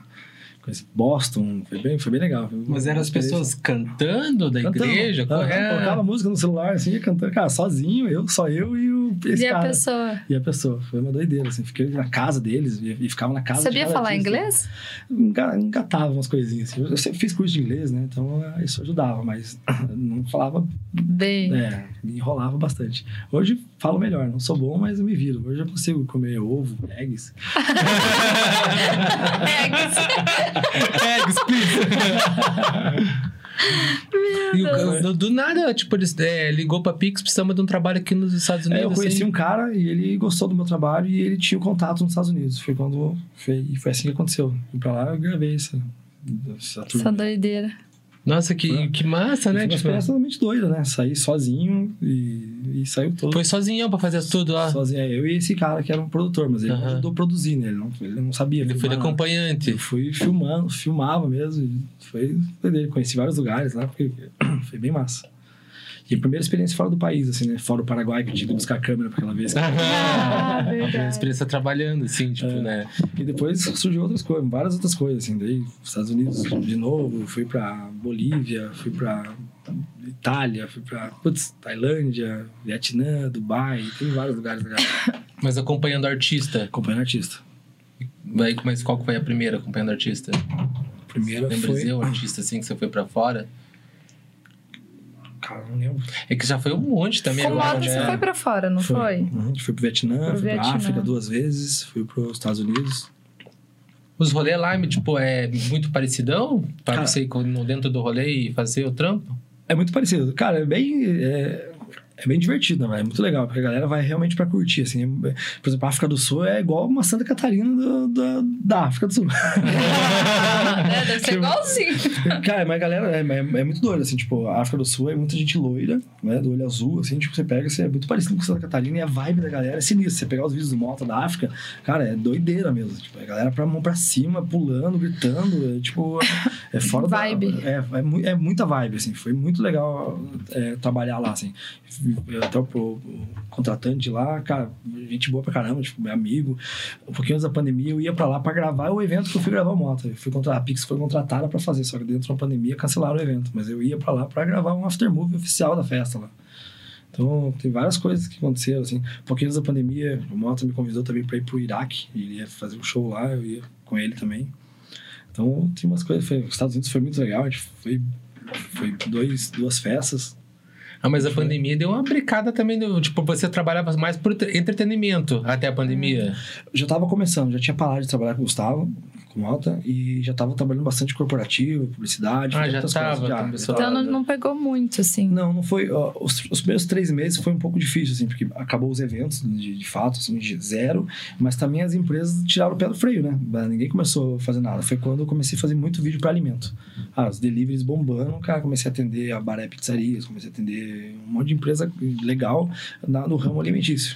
E foi bem legal. Tanto que dentro da, da nossa página, da, da Pix, tem um, do site, tem lá uma Pix Foods, que é uma área voltada para alimentos mesmo, que ainda, que ainda te atende. Então começou, foi quando engordei um monte. Ah, A gente ia gravar os comerciais, vinha tipo 30 pizzas assim, pra gente gravar numa quarta, daí 30 pizzas na sexta. Tipo, e comia tudo, né? O útil agradável, né? E daí live de churrasco, live da picanha, daí Double Prime. Daí gravava live com picanha, cerveja e música. bêbado, né? E tomando tequila, né? Eu lembro desses stories aí. Ariba, Amaro, adentro. É, esse, aí foi, esse aí foi um casamento Cancún ano passado. Cara do céu. Muito louco. Todo mundo comenta essas histórias. Ele assim. tá muito louco nesses Muito stories. Eu falei, dá pra ver de Fiquei longe. até com medo do que eu vi no outro dia, mas foi de boa. Foi só. Era só... tinha até um, um cara lá, ele era um jogador de beisebol que tinha parado de beber há sete anos. Aí eu fiquei amigo do cara lá, eu falei, cara, hoje você vai beber, você tá comigo. e eu falo, cara, convenci o cara. No outro dia de manhã, era oito da manhã, ele tava tomando café com cerveja, tu né? Meu E eu Deus. faço isso com as pessoas, às vezes. A Neva já caiu na minha já. Nossa. Já teve que beber uísque no, no, no gole. assim. Várias vezes. E eu nem gosto de uísque. Odeio uísque. É, ela falou mesmo. Eu- Nossa senhora, tem vídeo disso, né? Porque não era só. Era legal os bastidores, os rolês, assim, tipo, a gente tocava terror, né? Tocava terror. Nossa. Demais, E na verdade. Demais, mano. Era muito engraçado. E sempre é legal, bem saudável. É, é bem saudável isso, porque assim, é uma galera animada que tá ali pra curtir, pra tudo mais. A gente trabalhou, fez tudo que tinha que fazer, né? Você tocou, eu gravei e, e, e tava lá se divertindo também. Então você consegue participar. Isso é muito legal também pra, pra quem tá. Pra galera que tá curtindo também ver que a gente é ali, Sim. não é aquela pessoa intocável, sabe? Tipo, não que seja famoso, mas a gente tá ali, às vezes a galera acha que a gente é intocável, que não vai conversar com ninguém. E não é isso, né? A tá gente é mais louco que eles, na verdade. Bem mais. É. É engraçado, tipo, na pandemia fez muita falta, tipo, tocar e as amizades, assim, porque a gente só se encontrava nos rolês. nas festas, daí, tipo, acabou, né? Acabou É, tudo. exatamente. Não, é- não era, tipo, a galera não era de ir uma na casa da outra. A gente sempre. Todo final de semana, geralmente, a gente tava no mesmo rolê, né? Exatamente. E era o momento que a gente se via, que a gente se distraía, e É, da hora que veio a pandemia, tipo, pô, fazia muito tempo que eu não via você, cara. Tipo, É, a gente fazia uma nossa, fazia muito tempo. Eu vi o Vini, é, que ele foi na Field gravar o. O Vini Sapatão. que foi gravar o, o City Boys lá. Mas você eu nunca mais tinha visto. Então, eu, eu, o Vinícius assumiu mais essa parte de festa, assim. Ele tá bem mais presente do que eu, assim. no- Uhum. Fazendo after movie, assim. Eu dei uma... Focado bem mais no corporativo, então não tô tendo tempo mesmo. E daí veio, né, o Joaquim, né? Nasceu na pandemia. Não comi só pizza. e aí veio o Joaquim e, e- e hoje é mais difícil pra eu sair de casa mesmo. Eu tento evitar, assim, muito, muita coisa no final de semana. Eu acabo tentando evitar porque eu trabalho bastante durante a semana. Tem que horários. aproveitar, né? Então eu acabo tendo, dando- tentando dar um pouquinho mais de atenção pra família mesmo, né? As meninas também, né? Duas, são três filhos, né? Que eu tenho. E mais a Bruna, então tem que dar, dar essa atenção. Né? Mas a Bruna- então acaba. E ela não pode sair agora porque ela tem neném, né? Então eu só ir sozinho Nossa. é, é justo. Ela devia ter vindo hoje. Ah, também não tinha como vir por causa né? das meninas, Nossa, né? Eles estavam. Eu já aqui, tava Mas as meninas estão grandes já, Tão né? grandes, né? Quantos anos elas estão? 11 e 9. Elas são grandonas. Tô ganhando. E o menino um ano e... Um ano e dois meses. Até que enfim veio um menino, né? Até que enfim. Achei que ia a- ser ajudar a cuidar da, da, turma. É, vai cuidar da empresa do pai, né? Exatamente, tem que Se bem que as meninas também podem fazer isso. Não tem Também problema nenhum. Eu acho que se, elas forem médicas, acho que dá mais dinheiro do que assim, se elas vierem pra essa área, tá ótimo também. E elas não falam nada, tipo assim, da tua profissão? Elas entendem que você Entendem. fica fora muito tempo? Entendem, elas ficam tristes, assim, era, era mais, assim, agora elas entendem mais. Mas ficam tristes e elas, elas, elas se orgulham, assim, elas gostam. Quando elas veem alguma coisa minha que passa na TV, alguma coisa assim, elas ficam bem felizes, assim. Elas devem estar assistindo com a, com a minha, com a minha cabuna, né, inclusive. Sabe? mandar um beijo pra elas. Beijo. Essa, essa parte do, do corporativo, então, também pra você vem bem a calhar, no caso também, né? Cara, então, com a pandemia veio as lives, né? E a gente, a gente já fazia muito isso. Eu gravava DVD de artista que era um... Igual a gente tem, tá aqui, né? Um conjunto de câmeras e gravava, depois editava e entregava isso pro artista num DVD. O que, que a gente fez? A gente só colocou um sistema para que ele jogasse isso online. Então a gente pegou a mesma estrutura que a gente já tinha e transformou isso numa, na, nas lives corporativas. E, o que- e o que que foi diferencial nisso? Antes uma empresa, uma empresa trazia, sei lá, mil funcionários para dentro da cidade, pagava hotel, pagava almoço, jantar, para fazer uma reunião, para passar, fazer uma convenção. A gente veio com essa estrutura e montou uma a convenção online, onde a pessoa está em casa assistindo todos os a mesma, a mesma coisa que ela estaria fazendo e sem ter que viajar, sem ter que sair de casa. Então, economizando muito mais. E deu muito certo, porque a gente criou isso. Não, não, que a gente criou, né? Outras empresas também fazem. Mas a gente começou a atender fazendo isso. Só que a gente tinha essa facilidade de criativa, de trazer coisas diferentes. Não só fazer uma live, mas sim colocar um projeto 3D, fazer um chroma key, a pessoa está dentro de uma nave espacial apresentando o seu programa para os funcionários. A, a meta agora vai ser rumo ao espaço. Então a gente fazia a pessoa ir para o espaço e Aham. falar sobre os gráficos da empresa dentro no espaço. Então a gente começou a criar essas coisas. E deu muito certo também. Veio várias outras empresas. A gente atende hoje a Celbet, a Demicon, que tudo com, com projetos diferenciados dessa maneira. Usando, a- usando essa criatividade mesmo. E sempre, tipo, não, não que eu é, seja só tu, mas você, você sempre foi a, o- tipo, a linha de frente dessa criatividade? É, ia perguntar. É, né? Tipo, Vem de você pô, toda essa porque, tipo, é, criatividade. muita, é muita ideia, tá E é ligado? muita Tipo, coisa. Então, a, a maioria das vezes, é, por muito tempo foi. Hoje, o Igor, meu sócio, hoje ele tá muito mais engajado comigo, né? Ele, ele até assina dentro dos projetos a gente como assistente de direção mesmo, porque ele, ele também tá ali junto, é, criando, aj- ajudando essa criação. Até porque às vezes, às vezes falta, às vezes a gente tem bloqueio criativo. Aham, tem. mas, mas é sempre, a, a maioria das vezes, é as ideias, principalmente de, de filmagem, de criação, vem a partir de mim, mas ele também cria bastante. Acho que hoje, hoje eu posso, posso dizer que tá meio a meio, assim, né? Ele já trabalhava com isso antes de entrar Não, na ele Pix? trabalha com web design. Foi uma junção de duas empresas e, e veio a. a- ele, ele, Ah, mas tem a parte da criatividade também. Tem a parte- né? exatamente. É, na web tem o design. É. Ele faz sites, né? É. Web design. Exatamente, ele é programador. E a gente começou a fazer isso, né? Porque a gente, a gente criava um. Eu pegava muito artista novo. A Pix teve vários artistas que a gente começou do zero. assim. Então, a gente criava esse artista é, e fazia, fazia não só um clipe pra ele, não só as fotos do press kit, mas fazia um site também. Tem, tem vários artistas que a gente criou, começou do Ah, zero. entendi. É, você pega o Lemex, por exemplo. O Lemex, quando ele, ele começou, a gente foi lá desenvolver o logo, desenvolveu o primeiro press kit, desenvolveu o site dele, fez vários Ah, é? vídeos. Você falou com o Lemex, da hora. Legal. Então tem várias coisas, tem vários, vários caras. Assim, bravo, um salve pro Lemex e até É, já bravo teve com a demais. gente. A gente boa pra caralho, cara. Demais. E tá, e tá crescendo, né? Tá produzindo legal, fazendo umas coisas legais. A gente fez o clipe dele da Dangerous. Dangerous. né? Da dele, ah, foi vocês. Ah, eu acho que eu vi alguma coisa no teu stories mesmo sobre isso. Foi um Fazendo. assim, Ah, é, que a Gra participou também, Uhum. né? Aham. Ficou bem legal. Ficou bem legal. Foi um clipe Bem diferente, assim, doido. doideira, assim. né? Você que pensou de como Pensei. fazer? É que a música original, ela passa essa ideia, né? De uma mulher que, né, forte e tal. Então a gente fala, vamos, vamos fazer ela defendendo o Lemex dentro do...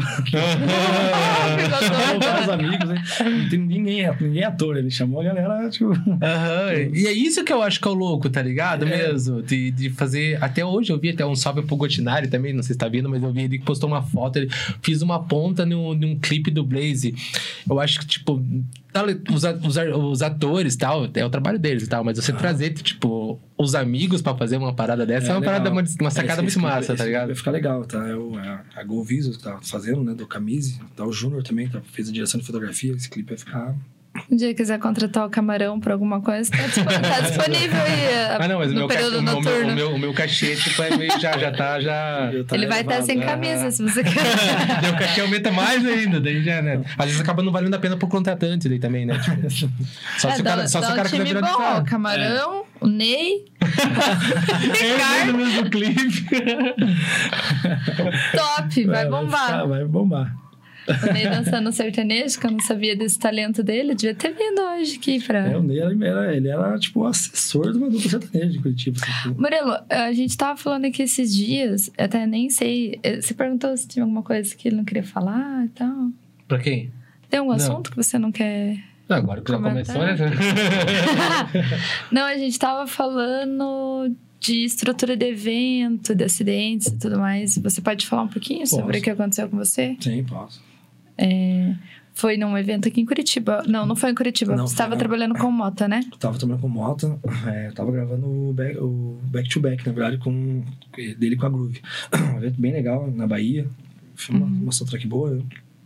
E, cara, o evento tudo perfeito, tudo acontecendo perfeito. O show final deles, eles, eles eram, acho que a penúltima apresentação. E, cara, foi tudo perfeito. Foi, tipo, absurdo, assim. Teve a primeira vez que teve aquela... Abriram a roda, entrava um cara dançando e pulou. Cara, foi absurdo, assim.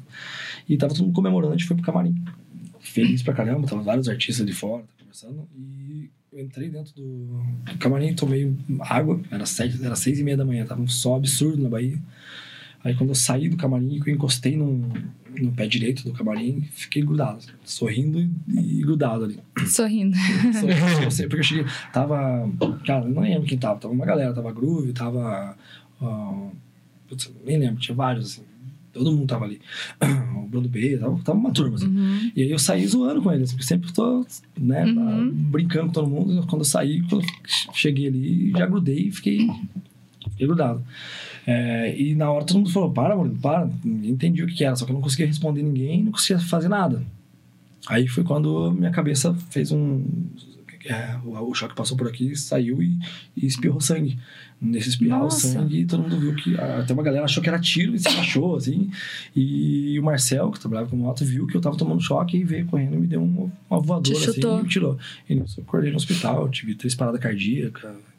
E uma doideira, assim, foi... Cara, eu não sabia disso. É, Eu comentei aqui, mas meio que por Meio que cima. por cima, mas eu não A- sabia que era ele, tá ligado? É, mas a gente tava falando de. Eu não lembro com quem que a gente tava falando, de organização de evento, de, de estrutura.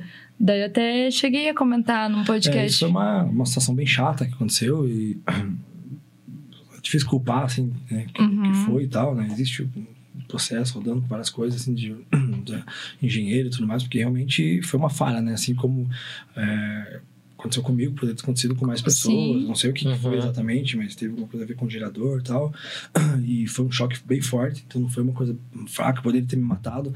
Naquele mesmo mês aí teve um caso com, com, com um dos casos do Henrique Juliano, se não me engano, que ele faleceu.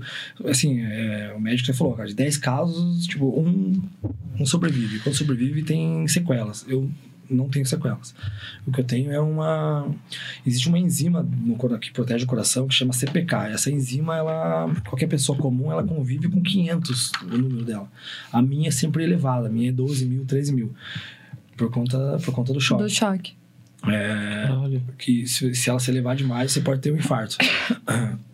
Um, um corredor, um atleta de Ironman, ele, ele, ele chega no ápice do treino, ele tá no máximo do esforço dele, chega a 15 mil.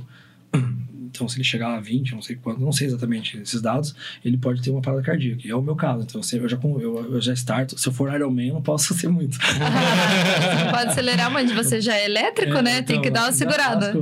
Então foi. Mas é isso. Estou vivo. Não, essa sequela não me prejudica em nada. Hoje estou vivendo uma vida fazendo muito esporte, inclusive. Uhum. E não me atrapalha em nada, nada mesmo. assim. Então, não me atrapalha hoje. Mas foi, foi super difícil, né? Eu poderia ter morrido, poderia não estar aqui contando a história pra vocês, teria deixado minha família. E foi Foi negligência, né? totalmente, totalmente. Bem. Foi uma falha. Mas era um pedaço, tipo, de, de aço que você tava encostado, alguma coisa assim, que O tava... pé direito, sabe esses, cama- esses camarins de, de festa normal, de, com essas paredinhas brancas de ectanorme, acho que é o nome. De, Hã? Ectanorme, acho que é o nome da. Eu não sei o nome, mas eu sei, tipo, que, que a estrutura mesmo É, ali, tudo. sabe? Aí eu, eu saí, eu saí e encostei nela pra conversar com a galera, assim. E quando eu saí, a dali. E ali que tava o Aham. negócio.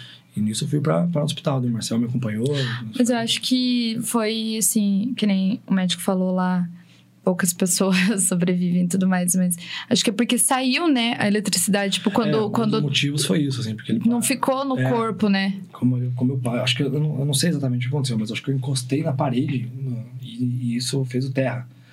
Nesse, nesse fazer o terra, saiu o choque, então acabou passando pelo coração, então não, não teve esse problema. Mas se eu ficasse mais tempo tomando a- o choque, poderia ter, ter morrido mesmo. Ainda bem que o Cecel você, viu, você né? lembra do momento que você encostou? Tipo, Eu lembro. Cara, eu lembro de tudo, assim. Foi, foi muito rápido. Acredito que foi, sei lá, 10 a 15 segundos, mas ah, eu lembro exatamente da sensação que eu tive. Eu tive uma sensação... Eu, eu pedia... Eu tive uma hora que a dor era tão grande no meu, no meu peito, assim, que eu pedia pra morrer, assim.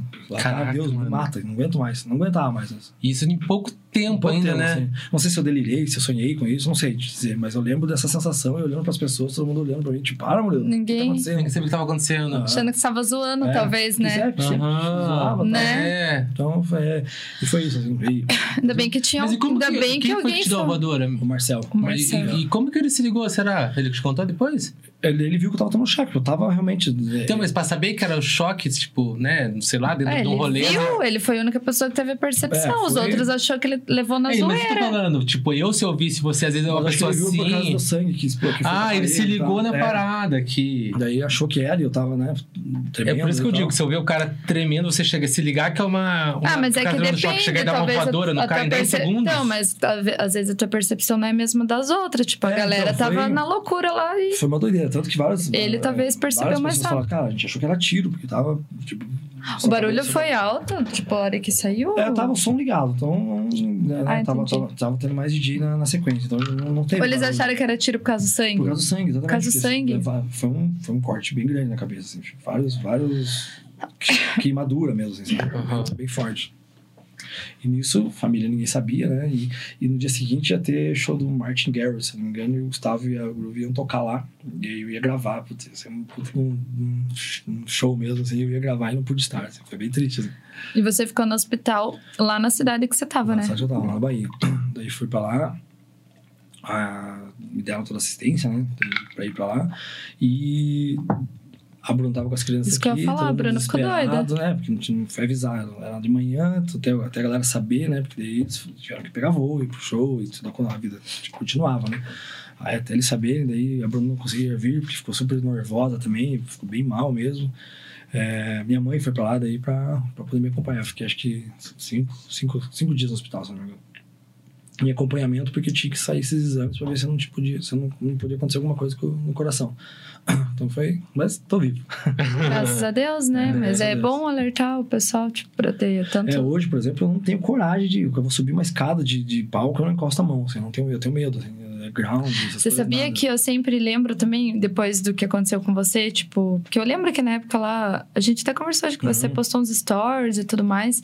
E eu tenho medo, cara. Tipo, é, muita gente não conhece alguém que passou por isso, né? Aham. E daí acha que nunca vai acontecer, que, ai, não, tem toda a segurança devida, deve- que deveria ter, né? Mas nem sempre. Então, é, fica um alerta pra galera, assim, a gente que tá sempre nos bastidores, em camarim, atrás de palco, porque a gente fica atrás de palco, gruda no telão ali, segura não sei onde ali. Então, o telão é e terrível. é, mano, é muito perigoso na hora da muvuca da galera, tudo junto É, ali. eu já tomei outros choques de novo em festa, assim, tipo, depois, depois disso, assim, subindo, subindo no, no painel de LED, tomei choque, tomei na, uma escada, um choquinho leve, assim. Só que pra mim, hoje, qualquer choquinho é muito, é aterrorizante, assim, é meio que você tem um pânico disso. Uhum. Eu não consigo tomar, em casa eu não troco uma tomada, chuveiro, então, meu Deus, tipo, você não...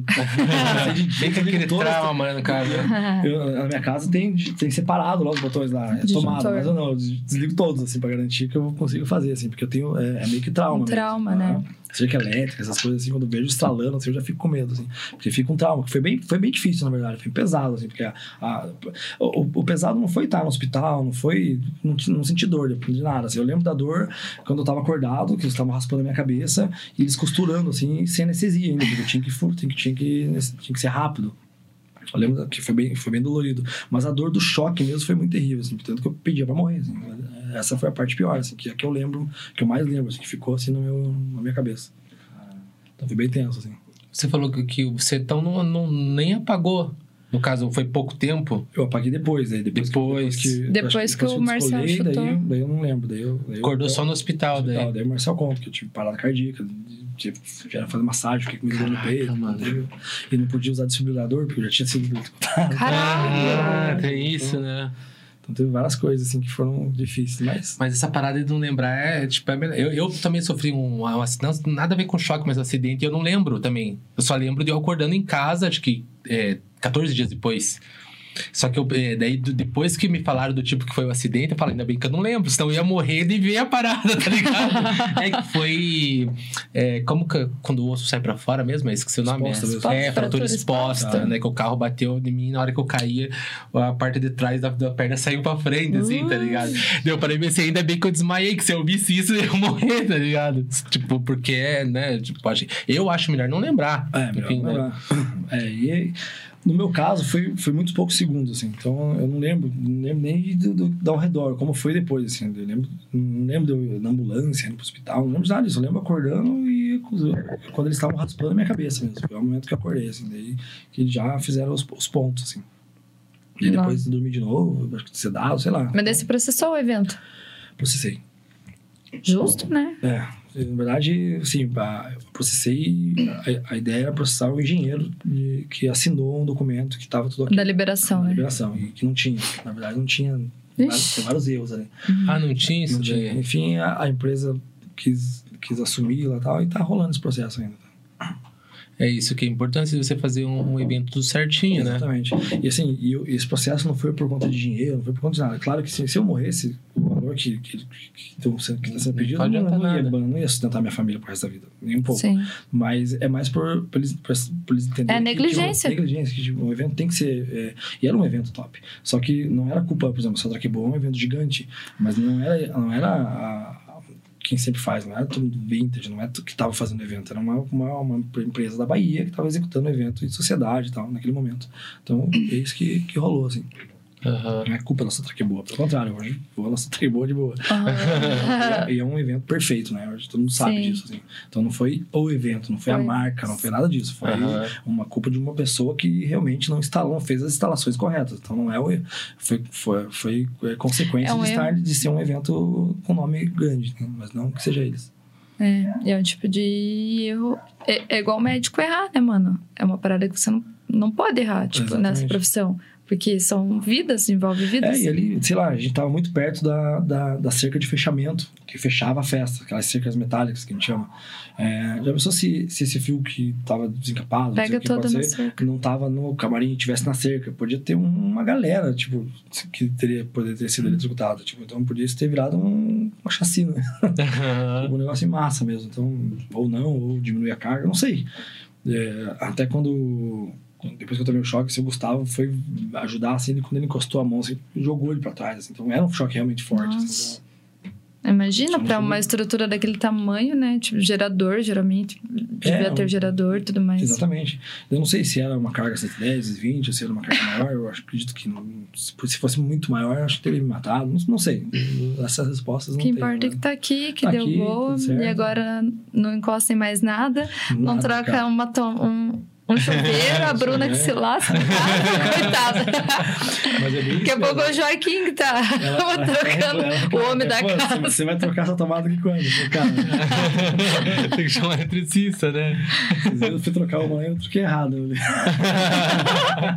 É que ele vem ter mendigo, não nem nem encostar, cadê longe, Caramba, né? é rapidinho, tento fazer as coisas tudo rápido que vai, a impressão que vai ser ligado. Eu tenho que bater o medo mesmo, fica meio com trauma. E bastante gente procura vocês, Murilo, assim, é, querendo, sei lá, aprender edição, alguma coisa com você, ou, pedir- ou até, tipo, querendo trabalhar na equipe e tudo mais. Então, todos os dias. Todos os dias tem, tem gente no Instagram assim pedindo dica, pedindo. é, pedindo pra tal e, e conhecer a Pix, ou, ir- ou ir junto numa gravação. Todos os dias tem, assim. Eu sempre tento dar oportunidade para as pessoas, assim. Até, é que às vezes tem, muito, tem muita gente que tá sonha em, em seguir essa profissão, mas não consegue, porque tem um trabalho e tal. Então, e que aí aos poucos, tal. Mas tem muita gente, assim, que... E é muito legal, assim, quando eu chamo a galera para trabalhar, assim, com a gente, todo mundo fica muito feliz. Pô, vou trabalhar na Pix, tal. Então acaba sendo legal, assim. Por mais que seja freelance, a galera se orgulha, assim. Eu acho muito legal isso. Mas é, vocês são referência, assim, são, são uma empresa bem grande. É, a gente já... Não, não, posso dizer que é grande. A gente trabalha bastante. Então, mas vocês são bem conhecidos e tem bastante né? referência, bastante foi, é, na música eletrônica, em outras áreas, a gente tinha muita Dance Paradise, por exemplo, que era uma empresa Uhum. gigante aqui em Curitiba, que fazia todos os aftermovies, todos, assim, eles pegavam todos mesmo, assim, não, não tinha espaço para ninguém. E, inclusive, eu era muito fã deles. Quando eu comecei a fazer aftermovie, eu não era muito de referência, mas quando eu vi os vídeos, era Dance Paradise que tinha esses vídeos. E, e hoje, a maioria da galera que trabalhou com eles, hoje tra- já trabalha com a gente, assim. Tem tipo, o Teles, o Chico, uma galera, e hoje tá, tá com a Pix, tá fazendo trabalho O Chico tá com você também O Chico também faz trabalho com a gente também. Ele não tá na Pix, ele tem a empresa dele, mas Uhum. quando a gente precisa de algumas Os coisas, a gente, chama, né, a gente chama ele. Que ele mexe com 3D, né? Tem bastante coisa. Em Curitiba tem bastante videomaker bom, né? Tem bastante gente boa. Bastante gente que começou com a gente. O Júnior, por exemplo. O Júnior. O Júnior era fotógrafo de casamento. Ele foi pra Pix. e- Nossa, o Júnior é muito bom também. Ele é bem bom O tá? Rony. e o É, o Rony também é. O Rony é é fotógrafo, fotógrafo. né? Fotógrafo. Muito bom, inclusive. Mora aqui em São José também, né? Uhum.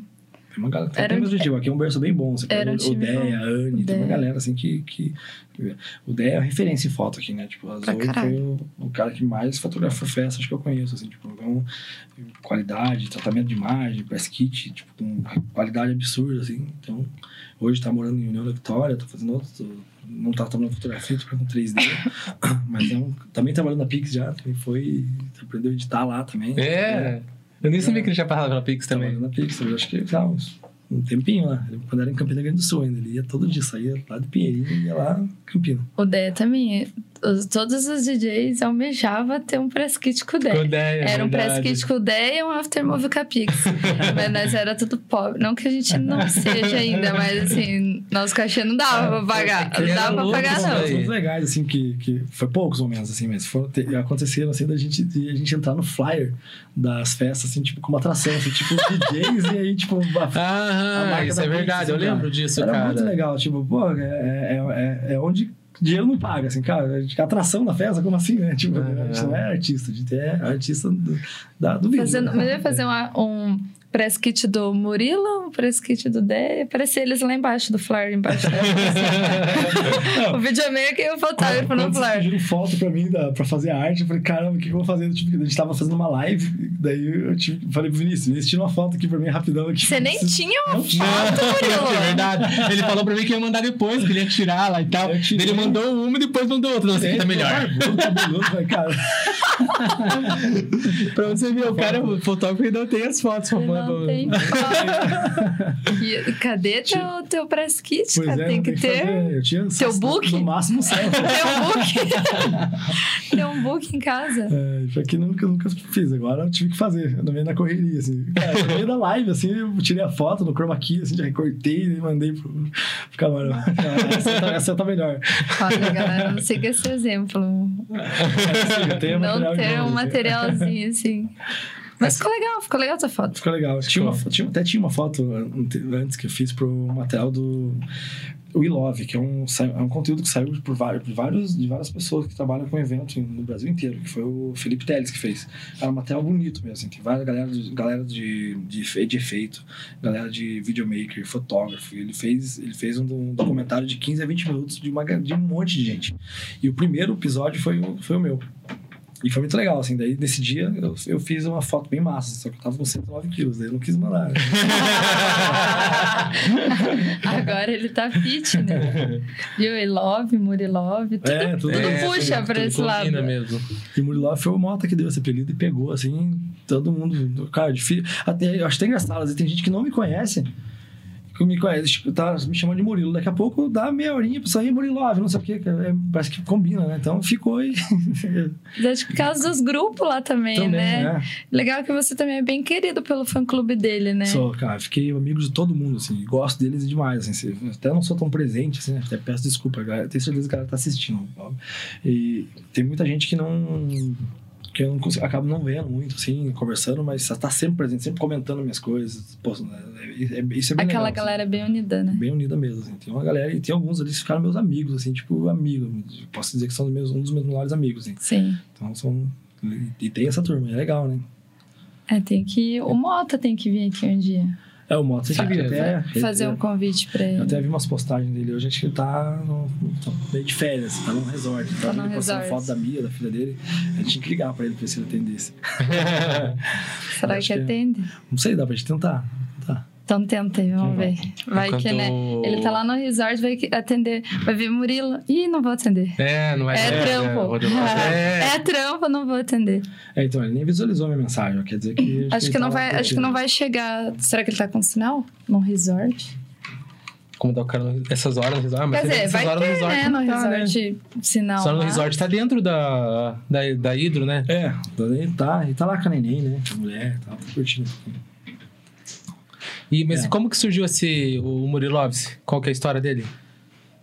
Cara, não lembro direito, acho que foi em algum evento, assim, a gente falou, ah, o Murilov, Murilov, e ficou. Não todo- tem um porquê. É, Não e, tem. e ele fazia muitos stories, né? E mas falava, ó, tamo, olha quem tá aqui hoje, Murilov e tal. Porque era, era muito pontual os trabalhos que a gente fazia. Até o o engrenar mesmo de trabalhar quatro anos direto com ele todo final de semana. Eram alguns trabalhos esporádicos. Daí ele disse, ah, hoje quem tá comigo aqui é Murilov. E ficou e. Hoje todo mundo chama de Murilov. E a galera foi conhecendo pelos stories, né? Pra você ver como que o- as redes sociais ajudam pra caramba, né? Ajuda. Como que a gente vivia antes sem Instagram? Pois é. Que que a gente- onde que a gente postava as coisas? Não Orkut. postava.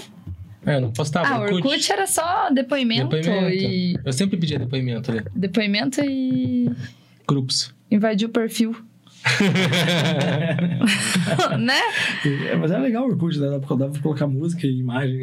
Ah, era legal, mas ai, gente, né? Ah, era era muito terrível. mais difícil. Imagina se a gente tivesse preso ainda naquela época. Nossa. E aí tudo mudou, né? Eu ficava esperando da meia-noite pra entrar na internet de escada lá, pra não pagar. Aham. Meu Deus, era horrível. E quando eu comecei a fazer coisa pra internet, por exemplo, ninguém acreditava, né? Minha família. Pois é. Fazer coisa pra internet, ninguém acessa. E como foi esse começo teu na internet? Tipo, você É. falou assim, vou trabalhar, vou colocar lá. Que Então- antes disso era tudo muito de entregar, tipo, foto. É, é, então, quando, quando eu só fazia design, era muito de entregar mesmo. Eu fazia layout de fachada, adesivo, flyer, folder, essas coisas, né? Catálogo. Então, Tipo, comunicação visual, assim mesmo. É, e é- era o que eu fazia, era o que eu fazia antes, até no período da faculdade, né? Que eu, me for- eu fiz design gráfico, né? Depois que eu desisti do curso de computação, eu fui para a área de design, me formei em design. E eu, eu, eu fazia essas coisas. Comecei a fazer web, comecei a fazer site. E no site eu comecei a colocar conteúdo de vídeo, animaçãozinha e tal. Foi quando foi quando eu comecei a fazer coisas de um pouquinho diferentes, assim, só que carregava pra caramba, era bem pesado, assim, tipo, gigante. E aí poucas pessoas que vinham, né? Que tinha uma banda larga. Aham, Era os que boys demorava só, pra né? carregar os aquela parada, né? O Murilo já pensava, Exatamente, já. é, vou fazer uma parada pros boys, não precisa negada. Claro, assim, foi, foi bem legal. Foi, foi fluindo. Você pegou então essa essa época, tipo, essa virada assim, né? Tipo, que a galera quase não consumia, depois a galera consumiu bastante, a tua empresa foi crescendo. É, eu peguei o começo aí do YouTube. Porque não, acho que não tinha muita gente que fazia isso. Não tinha muita gente. Na verdade, assim, tinha as, as empresas grandes, assim, tipo, Uhum. as agências gigantes, assim, faziam. Aí os pequenos, eh, tinha pouca gente que fazia. Então, ah, quando o YouTube começou mesmo, eh, nem era do Google, a gente já tava postando vídeo no YouTube para ser postado nos sites, assim.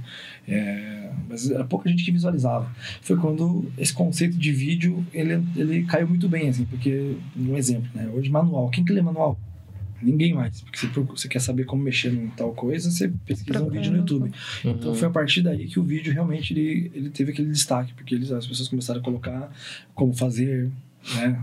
Então isso foi o que, que eu acho que o que favoreceu bastante o vídeo. Como fazer e, e mostrar as coisas de uma maneira diferente. Então, e aí a gente usou isso a nosso favor, né? Putz, ó, se, Uhum. se tá isso funcionando, vamos, vamos, vamos vender isso então agora.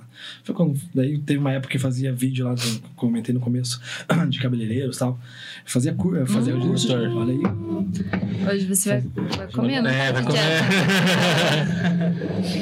Fazia curso, gravava curso de Valeu, corte de diretor. cabelo. né? Deck, muito obrigado. E eu fazia curso de uma hora para as pessoas, a, a- mulher ensinando como cortar um cabelo. Gravava, postava no YouTube ou fazia uma fita para DVD para vender para as pessoas. Então era, era esse o, o negócio de vídeo que eu fazia no começo. E vendi pra caramba, foi bem legal. Fazer Deu curso, então. Ah, mas Ah. nossa, mas isso, tipo, no começo foi tipo, bem revolucionário pra você no começo lá fazendo isso, né? Tipo, Cara, nossa, foi, foi- fazia muito, assim, só que os cursos eram longos, as edições eram. Cara, eu usava lá, sei lá, que software, nem lembro na época, acho que Sony Vegas. E, tipo, era na fita, então você tinha que descarregar e passar pro computador, editar, era vídeos longos, não tinha essa. Não, não tinha essa dinâmica de fazer Uhum. coisas curtas, mais Aham. rápidas, né? E, e fazer uns DVDs, assim, às vezes com 20 cortes de cabelo. Aí a, a cabeleireira ia lá e vendia para os clientes dela, pela internet, tá? Era, isso.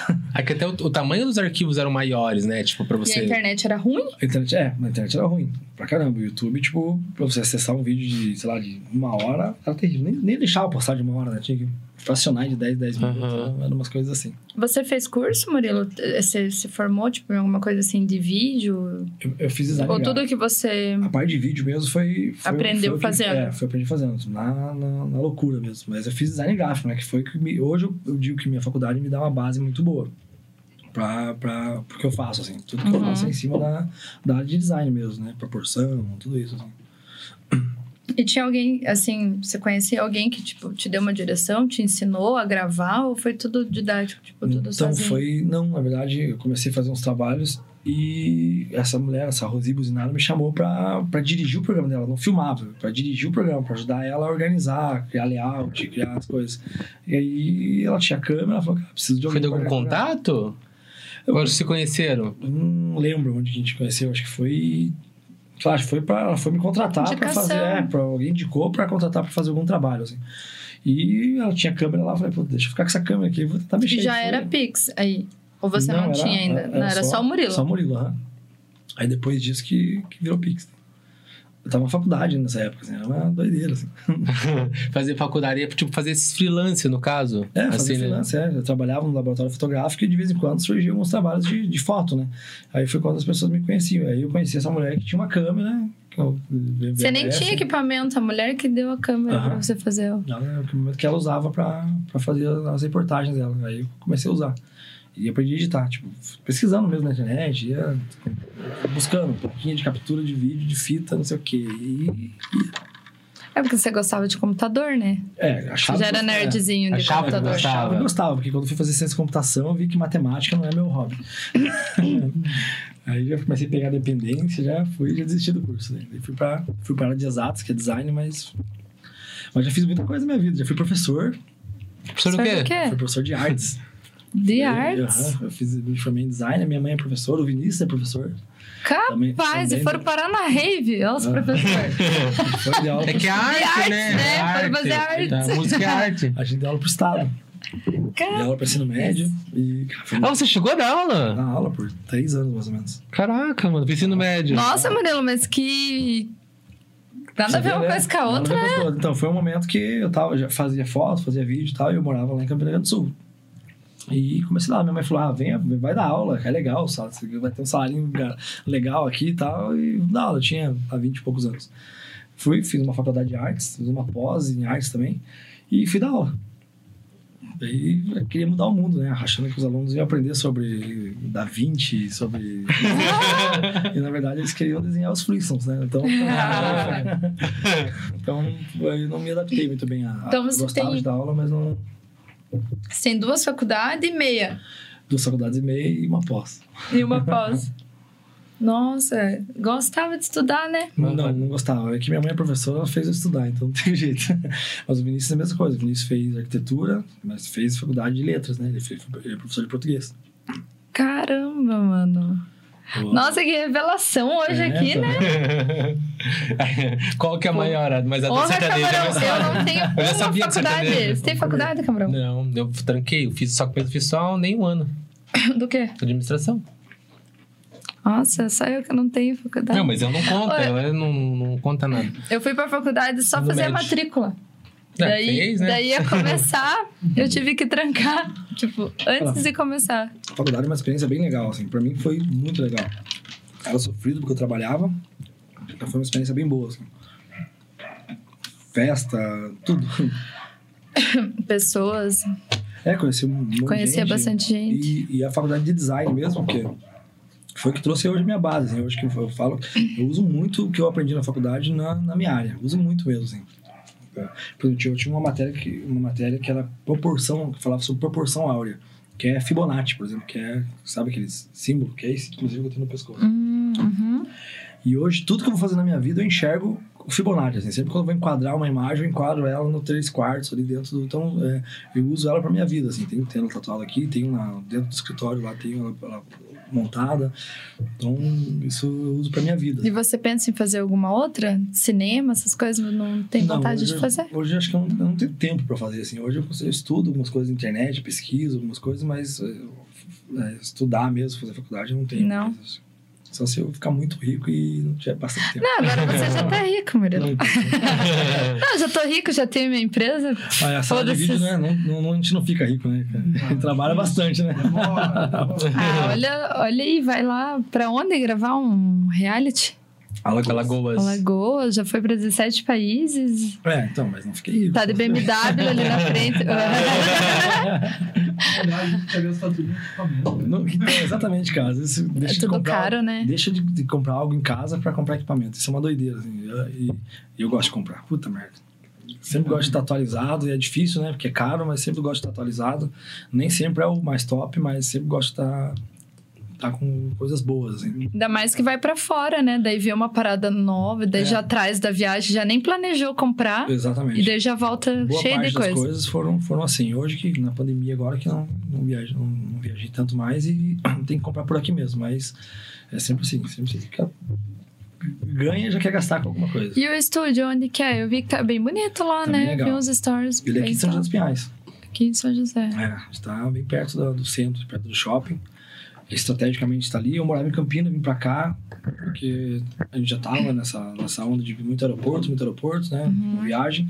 Então vim pra cá justamente estrategicamente estar ali por isso, assim, porque a gente atende muito artista. Vem às vezes um artista nacional e ele precisa ir pro escritório.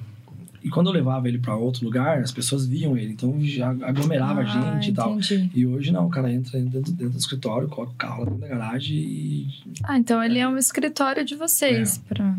É o espaço Pra da Pix receber. mesmo, aham. Então a gente recebe lá o cara lá, ele- ninguém vê, tá tudo certo e vai embora, tá no aeroporto, do, lá perto do aeroporto, né? Cinco minutos do aeroporto, a gente busca ele lá, traz. Então, tudo resolvido. Então isso facilita. E a gente recebe alguns caras bem fortes, bem grandes, assim. né? Por exemplo. Cara, já recebeu o Ratinho, já recebeu o Leonardo, já recebeu É que você faz trampo pra, pra massa. Daniel que você passou falou, ali? Né? Daniel não. Não Daniel foi? A gente gravou só ele lá. Mas tem vários caras grandes, assim, que vieram. E os Sim, after é ali também. Então, nem tem muito lá. Agora que eu- Pior que tem um Eu espaço quero bem saber legal. dos after. Pior que tem um espaço bem legal que a gente fez lá, com churrasqueira e tal, pra, que era pra, ser Pra o fazer after. um rolê. Mas a gente tem trabalhado tanto que, às vezes, quando a gente faz um churrasco lá, é pra trabalhar até mais tarde. Então, é, Mas é bom ter um escritório, que daí todo mundo cria uma rotina, né? Vocês têm Exatamente. horário pra ir lá, tem horário pra ir, não, tem pra sair. tem horário pra sair. Mas ho- hoje eu posso dizer que sim. assim, é, antes a gente ficava trabalhando muito tempo, virava à noite, virava mesmo. E hoje não, hoje, eu, seis horas da tarde, eu vou pra casa, eu, eu moro a uma quadra do escritório, então eu posso eu ter essa tranquilidade de poder ir pra casa, almoçar em casa, voltar, vou buscar minhas filhas na escola, vou levar. Então hoje tem essa, quando não tá viajando, né, tem essa facilidade. Então isso eu comecei a criar uma rotina, até porque agora eu vou pra academia, de manhã faço natação, à noite saio lá de bicicleta, então eu tô eu mudei bastante minha vida, assim, tô cuidando um pouco mais de mim também, trabalhando bastante, trabalho. O que acontece? A Pix hoje a gente conseguiu mudar um pouco, né? A gente cresceu, logicamente, nesse período de pandemia, cresceu também no valor, a gente subiu os preços para trabalhar menos. A gente tava, atendia muito, abraçava o mundo e aca- acabava tendo atraso, não entregava. Então a gente mudou o formato para que a gente atenda menos clientes, ganhando o mesmo tanto, só que com mais qualidade, com mais. Tenda com louvor, né? tal. Exatamente. Então, e, e, e poder cuidar um pouco da gente, né? Ter realmente horário para família, horário para. Mesmo que ainda, ainda assim é difícil, É mas ainda tento. É, eu tô conseguindo, tô conseguindo sair seis horas da tarde todo dia e ir para casa, depois vou pra academia, depois ando de bicicleta, volto para casa. Então tá, tá outra vibe, assim. E por mais que a gente, tipo, trabalhe no que gosta, tem que ter esse tempo, eu acho. Senão acaba daí, o, aquilo que você gosta, às vezes acaba, putz, tem que fazer aquilo, Então, né? Desgasta, né? Por um bom tempo, eu dizia, eu falava, eu não tinha hobby. O meu hobby era que no final de semana o que eu ia fazer? Eu ia fazer minhas filhas andar no parque e filmar elas e fotografar. Então esse era meu hobby. Então, é- é- e, não, e não deixa de ser trabalho também, porque aquilo ali gerava outros trabalhos. Às vezes eu postava um vídeo da, das minhas filhas fazendo alguma coisa, daqui a pouco vinha um trabalho de alguém querendo fazer um vídeo da filha. Aham. Então, e acabou por muito tempo sendo esse meu hobby. O que, que você faz? Ah, vou pra praia final do ano, levava equipamento e ficava filmando minha família na praia. Estava, né, não, tinha, não fazia nada, não, não jogava um futebol, não jogava videogame, não fazia nada. Agora eu, eu me encontrei em algumas coisas, por exemplo, gosto de andar de bicicleta. Tô, juntou um grupo e eu ando de bike agora. É o que eu, é o que eu tenho feito e tenho curtido bastante. Se agora eu posso dizer que eu tenho um né? hobby. Obrigado. Hobby Tem um diferente fora do trabalho. Um hobby que não é o trabalho. É, e, tá, e é legal também. E, só que é com a galera do trabalho, isso que é legal. É todo mundo a galera do vídeo que tá indo, que tá indo com a gente, assim. Então, a gente chama até de pedal da Pix. Aham. Pix. É, a Pix, tipo, meio que como você conhece uma galera e é conhecido que você chamou, meio que se tornou uma família também, né? Uma tipo família, assim. cara, a gente tem muito, assim. Hoje eu posso dizer que não tenho crenca com ninguém, assim. Todo mundo... Você dá bem com todo mundo, então isso é bem legal, assim. Já dei oportunidade pra todo mundo, já deram oportunidade pra, pra mim também bastante. Então, a gente tem essa troca de experiência, então isso funciona e, e é bem legal, assim. E a Pix tá sempre de braço aberto pra todo mundo, assim. Com trabalho, com... e sempre tem oportunidade, porque a gente faz muita coisa que a gente sempre precisa de pessoas. Às vezes a gente pega projetos muito grandes. E é o caso agora de Alagoas. Esse projeto da, do, do reality são 46 pessoas envolvidas. Então é muita gente. Quantas? 46. Nossa, Então, uma galera. Vocês vão ficar É todo mundo agora que 40 vai? dias só dedicado nesse trabalho. Esse trabalho, aham. Não tem ninguém trabalhando fora em outro projeto. Não, a gente tá até evitando de pegar alguma. Vai acontecer alguns projetos, que vai acontecer no mês de maio, mas eu vou ter que vir, fazer um bate-volta, executar e voltar. Vai ser bem puxado. assim. E a Imagina. viagem é longa, né? A, conexão. entre- Sim, é longe pra caralho né? Pra ir. Cara, dá, dá um dia de viagem, fácil, assim. Porque sai de lá, a gente chega em, chega em Manaus, tem que dar duas horas até onde vai ser o, a- o evento. É, são três horas de viagem de São Paulo até lá. Daí mais o tempo de conexão, que às vezes demora duas, três horas. Tem uma hora daqui até São Paulo. né? É, e é cansativo, né? O aeroporto é cansativo, né? Aham. É, é uma das coisas mais cansativas da área da- das que, inclusive, um dos motivos que eu realmente desisti de, de, de viajar muito com artista é Porto. aeroporto. Caramba, cara. Peguei alguns. O contratante às vezes coloca um. Ele pega o voo mais barato pra você e coloca você nos voos que tem conexão, às vezes de 7, de 8 horas. Muitas vezes no aeroporto, mas não foi uma nem duas, foi muitas vezes. Leva um chá do aeroporto. É. Já vi vários stories. Os, o Shapeless vivia, o Rominho vivia dormindo no, no aeroporto, tadinho, dava uma dó. Às vezes volta cansado, que às vezes não consegue nem descansar, né? Do hotel, porque, tipo, termina o evento, o voo já é de manhã. Daí nem descansa no hotel, só toma um banho, volta Pior que isso, Você sai cansado. do evento bêbado e tem que pegar o voo. Mas tá olhando pra você. Né? Tudo louco. É, tipo, isso já vezes. Já teve algum perregão foda, assim, tipo de viagem de, sei lá, perder equipamento, alguma coisa? Ah, já tive de esquecer equipamento, já tive de perder voo. Nossa, e como que faz? Tipo, você chegou em Curitiba e o equipamento ficou em Alagoas? Não, não, não foi a tanto assim. mas já- Não, tipo, né? Não, Ele não usou tanta coisa nesse dia. Ah, mas eu já, eu já.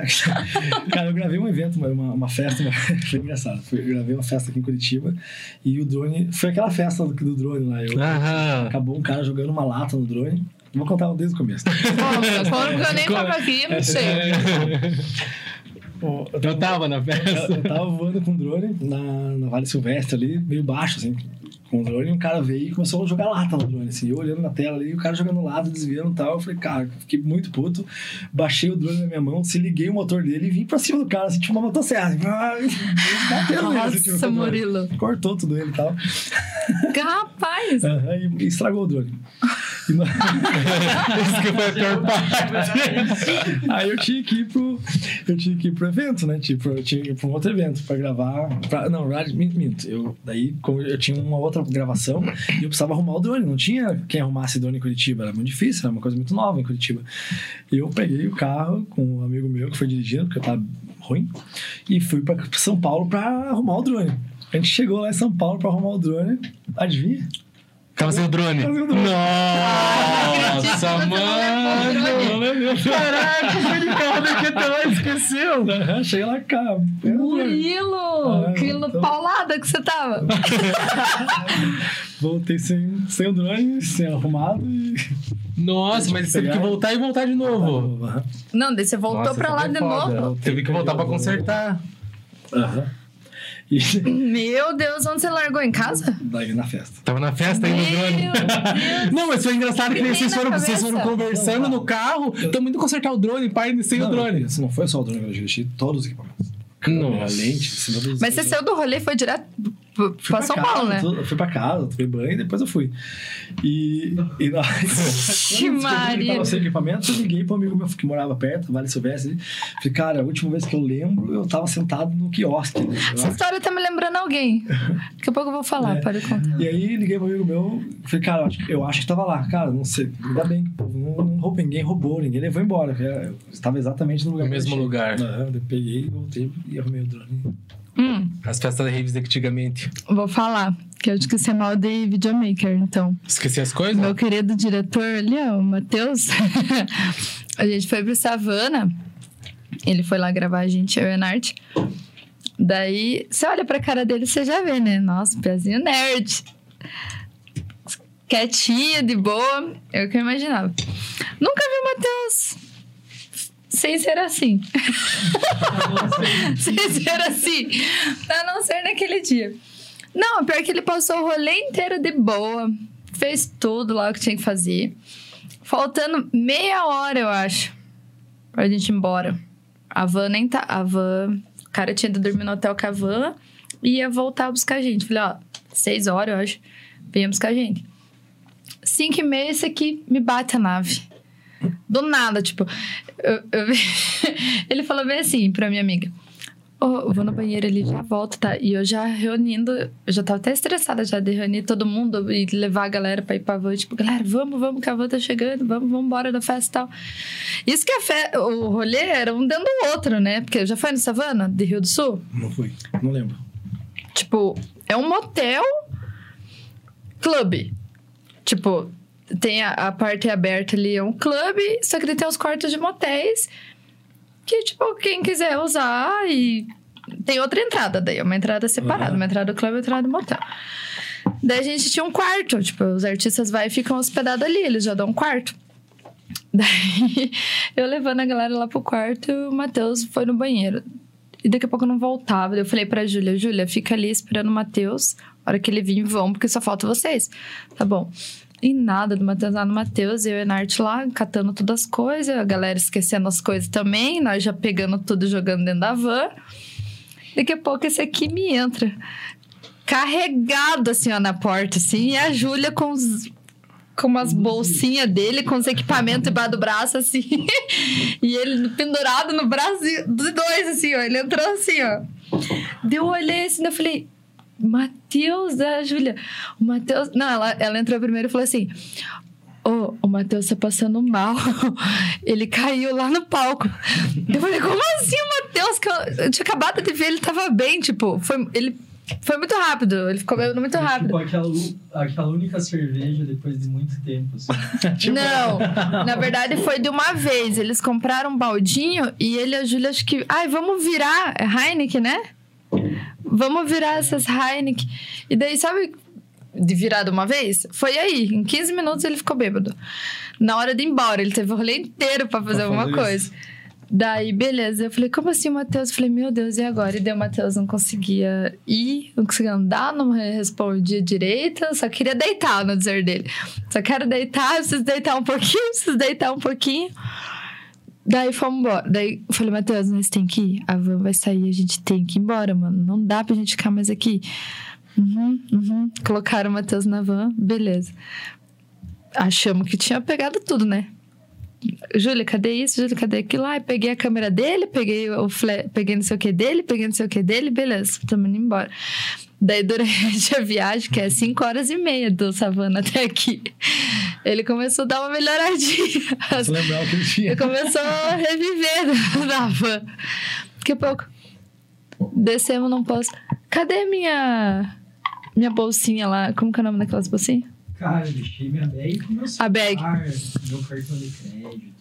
Chave de casa, mano. foi a câmera e as lentes. Não, e esqueceu ainda uma lente daí. Ai, cadê minha bolsa? Cadê meu celular? Cadê não sei o que? Largou lá. Daí, chegando ali também, acho que no, no mesmo dia ou no outro dia. Ai, meu flash, acho que ficou lá. Ainda bem que ninguém mexeu também. Acho que depois de uns três dias que o Lázaro achou, né? Acharam o flash dele, tava no mesmo lugar. Atrás do palco. Eu, eu, nunca cheguei a perder equipamento, assim, tipo, de, de esqueci, mas já esqueci, assim, daí tem que o contratante mandar depois. Assim, é, o que assim, aconteceu, o Lázaro mandou pra ele depois por correio, eu acho. Gravador, então, cara. Nossa, que eu já, que eu já esqueci. Né? Fica lá na, na mesa. Aham, nossa, várias. É, GoPro, várias. Lá em cima. Não. Flash remoto, né? Uhum. Guardei a câmera. O pior é que da hora que a gente chegou, mesmo em Curitiba, assim, no ponto de desembarque, ele bem assim: eu vou voltar lá, cara. Tava bêbado ainda. Eu vou voltar lá, tenho que pegar. Eu peguei meu carro. Aham, uhum, eu tenho que buscar meus, é, minhas paradas. Né? Ficou lá meu celular, não, preciso do meu celular. Não sei o que, tinha acabado de comprar o celular, né? Não, eu, eu falei, cara, como você vai voltar de carro? Tá cozido e nós estava de van, ele queria ir pra casa pegar carro e ir pra lá, imagine. Não, o pior do, do desfecho disso é que, tipo, uns dois, três dias depois, o cara enviou o Sedex, né? Só que ele veio com o endereço errado. Nossa, eu tive que ir lá na, na central do correio, lá na caixeria, com o meu documento pra, pra poder retirar. Eu, pra ver se tava lá, senão ia voltar pra Rio do Sul. Caramba. Imagina, você que, vocês que dependem do equipamento pra trampar e celular, porra. Não, é terrível. É, mas chegar em eventos sem equipamento, daí é. é pelo menos você fez o trabalho, né? Depois voltou. É. Não, mas esquecer o drone ainda é pior, né? É. Levar o negócio pra arrumar e chegar lá. Eu já esqueci equipamento também, chegar não ter cartão de memória. Já aconteceu, assim. Daí é grave que ainda bem que tem os brothers, já sai fazendo amizade e tentando resolver, assim. É, é, o único jeito. Já aconteceu já, da câmera da pau e não funcionar, daí o brother emprestar a câmera e fazer o trabalho. Então, isso, isso também no rolê acontece, porque é, realmente nosso equipamento acaba viajando muito e ele acaba sendo bem, ele é judiado mesmo. Ainda bem né? que tem os amigos para socorrer. É, e a, a, galera é meio unida, assim. Hoje a gente, até a gente tem alguns grupos, assim, que eu, eu falo que eu não, eu não sou um deles, né? Mas os melhores estão ali nesse grupo. E sempre que a gente precisa de alguma coisa, a galera sempre tá, tá, tá unida, assim. Tem grandes nomes ali. Você pega ali o Alisson, do Alok, tem o Piva do Facebook, tem, cara, os, os caras os cara fera estão ali. E a gente é todo amigo, assim, então essa galera sempre se ajuda, assim, então é bem, bem massa, assim. Essa galera mais velha tá, tá nesse grupo, assim, a gente chama até Clube da Luta. que é os velhos mesmo da, da cena, assim, tipo, tá há tempos aí. Você tá há quanto tempo? Quanto tempo que você é videomaker? Videomaker de, de música eletrônica mesmo? Não, de, de tudo, assim. Ah, de, de tudo, de tudo mesmo, assim. Ah, faz 12 anos, assim, com, que, de, trabalhando com vídeo, exatamente. Uhum. Profissionalmente. É, profissionalmente 12 anos. E você, e você sempre viveu, conseguiu se bancar? Desde quando você começou com a Pix, assim? Ou você trabalhava na Pix e tinha uma... Então, trabalhava com alguma outra coisa? Em 2003, eu trabalhei no laboratório fotográfico e pedi a conta para trabalhar com o meu negócio. E único, nesse, nesse momento, o único intervalo que eu, que eu tive de, de fazer outra coisa foi quando eu trabalhei no, como, como professor. Mas o restante foi sempre trabalhando com, com foto e vídeo. Então foi um período lá de três anos que eu fui professor, mas também continuei fazendo foto e vídeo. Então era um, foi só uma, uma, uma um, um, plus ali, até por minha mãe, né? Sempre falava, ah, é legal tal, e ela é professora, então a gente sempre eh, conviveu ah, com isso, né? Mas não aguentei. Daí voltei desde então, sei lá, tive dois empregos na minha vida toda. Tipo... Agora é próprio patrão. É, sempre, sempre fui meio que meu patrão. Tipo, tipo, trabalhei no laboratório, quando eu vim pra morar em Curitiba, né? Morava lá no, no sítio. e depois vim, depois trabalhei no, no, como professor. E só. E o resto sempre foi trabalhando para mim mesmo. Sacada, Entendi. você falou que você, você tem uma bastante criatividade e tal, mas muita gente sabe fazer as coisas, mas às vezes não, não, não, não tem a mesma para passar para os outros, para ensinar e tal. Essa tua experiência como professor, você deu uma sacada, putz, eu sei, não sei ensinar? Então, ensinar acaba sendo, sendo, sendo fácil, assim, quando você entende o seu conteúdo, assim, quando você entende o que você faz, é muito mais fácil você explicar. Só que a gente tem muito macete, tem muito atalho. Hoje, dentro do audiovisual, por exemplo, tem muito atalho. Assim, tudo que você vai fazer, às vezes, só uma pessoa só olhar o que você está fazendo, acho que ela acaba não, não entendendo, assim. Então, eu até estava com, com os planos de fazer um, um, um curso, um, um período curso. e tal, inclusive falando sobre direção, falando um pouco mais sobre direção. Eu até brincava que era assim, direção sem grito. Porque por que, que diretor, quando você fala em diretor de filme, é o cara que grita, o cara que briga com todo mundo. Não, não acho que deve ser assim. Eu acho que tem que ser tudo com diferente. Tem, as pessoas têm que se tratar bem e todo mundo trabalhar mais engajado e feliz. Então eu, eu tento me preocupar com essas questões com, com a galera que trabalha com, comigo para fazer um trabalho legal. Claro que às vezes a gente perde paciência, claro que a gente fica estressado, o tempo é curto para fazer, às vezes, dentro do set, mas a ideia é sempre trabalhar bem. E era isso que eu queria passar no curso, assim, como fazer isso e com calma. Tipo, tem, tem até um videozinho que eu lancei na época, assim, que era a gente tentando fazer uma cena para um clipe que foi pro canal do Condzilla, inclusive. É, do Gemeyer e da Mirella. Tipo, todo mundo tentava fazer a cena, e os, os cinegrafistas que eu contratei faz, tentavam fazer a cena, não, não, não fazia. Eu falei, cara, vai, vai lá que vai dar, vai dar, vai dar. Daí uma hora o cara falou assim, cara, faz você então. Tá? eu fui lá e fiz assim. Ah, então, que massa. Cara, calma, só acreditar que você pode fazer, você vai lá e faz. Você tem na tua cabeça o que você quer fazer, vai lá e faz. Pode ser uma, sair uma porcaria, mas se você acredita que aquela cena é boa, vai lá, faz a cena e depois você resolve. Se ela não for usada, ok, mas pelo menos você tentou, assim. Eu, eu vou lá e tento. Quando é pra alguma coisa, eu vou lá, insisto e tento mesmo. Não, não deixo de fazer ela porque só porque alguém não acreditou em mim. Assim, vou e faço. Uhum. Você, tipo, nessa parte de direção, você acha que é mais difícil de você enquadrar e fazer a parada? Ou essa questão de, de explicar pra pessoa, mano, tem que ser assim, assim, assado e tal? A maior dificuldade hoje é a pessoa entender o que você quer. Porque, como eu, às vezes tem coisa que eu quero que, que, a, que outro cinegrafista faça, é difícil, assim porque eu tô, tô dirigindo, ela vai, vamos fazer dessa maneira. E, uh, e o olhar do, do, do, cinegrafista às vezes é diferente, né? Do, do, do, do filmmaker é diferente da, do que o do olhar que eu tô imaginando. Daí você tem que ir lá meio que fazer como tem que ser, assim. Isso funciona para várias outras coisas, tipo para drone, por exemplo. O cara quer fazer um drone no meu lugar, por exemplo. Então ele tem que pensar como eu tô pensando. Né? E pra me explicar como é que vai fazer, ah, o drone tem que passar por aqui ali. Então tem essas dificuldades. Então você tem que uhum. meio que entender, fazer um pouco para poder passar isso para outra pessoa. Você tem que ter calma, né? Pra você mesmo não pegar e falar, ah, então daqui, deixa que eu faço. às vezes. Porque às vezes não é do jeito que você quer. ah, então daqui que eu faço. Você vê o cara fazendo errado ali, caralho, não é assim, mano. É, é que, que, normalmente quem trabalha com a gente, essa galera já é boa, assim. Então você pega, tem vários caras que você sabe que ele vai lá e vai resolver. Só quando é uma coisa muito específica, às vezes é um olhar diferente mesmo. A câmera tem que sair daqui e se movimentar pra cá. E tem algumas coisas que são particulares, assim, operação de gimbal, por exemplo. Tem gente que domina muito bem o gimbal, tem gente que não. Eu, eu me acho um bom operador de gimbal. Então, é, minhas imagens dificilmente tem que ser O que, que é o gimbal? O gimbal é aquele equipamento que para não tremer a imagem, para Ah, você isso. poder fazer andar. Então, hoje eu estou usando Blackmagic, por exemplo, no foco manual. Então, eu consigo operar um gimbal e fazer foco manual movimentado, andando com a, outra- andando com a pessoa, e dentro- sempre dentro do foco, coisa que, que Desde que você tava correndo na esteira. é, coisa que eu tava correndo na esteira. então, é, eu me acho um operador de Tem gente que não é, tem gente que é bom de um operador de, de tripé, que vai fazer uma cena boa na mão. Tem gente que é bom operador de mão, que vai fazer uma cena ótima na mão. é, e, e assim vai. Então, eu tento, como eu passei por tudo isso aí, eu acho que eu me viro dentro da minha produção. Se eu não precisar contratar ninguém, eu me viro dentro de todas as áreas dentro da produção. Então, sei fazer luz, sei fazer câmera, sei editar. Então, isso facilita, que é a maioria, né? Acredito que né? Faz Começa também. sozinho e faz tudo. Exatamente. E o sonho de todo mundo é poder ter uma pessoa para cada coisa, né? Mas só que isso encarece para o cliente.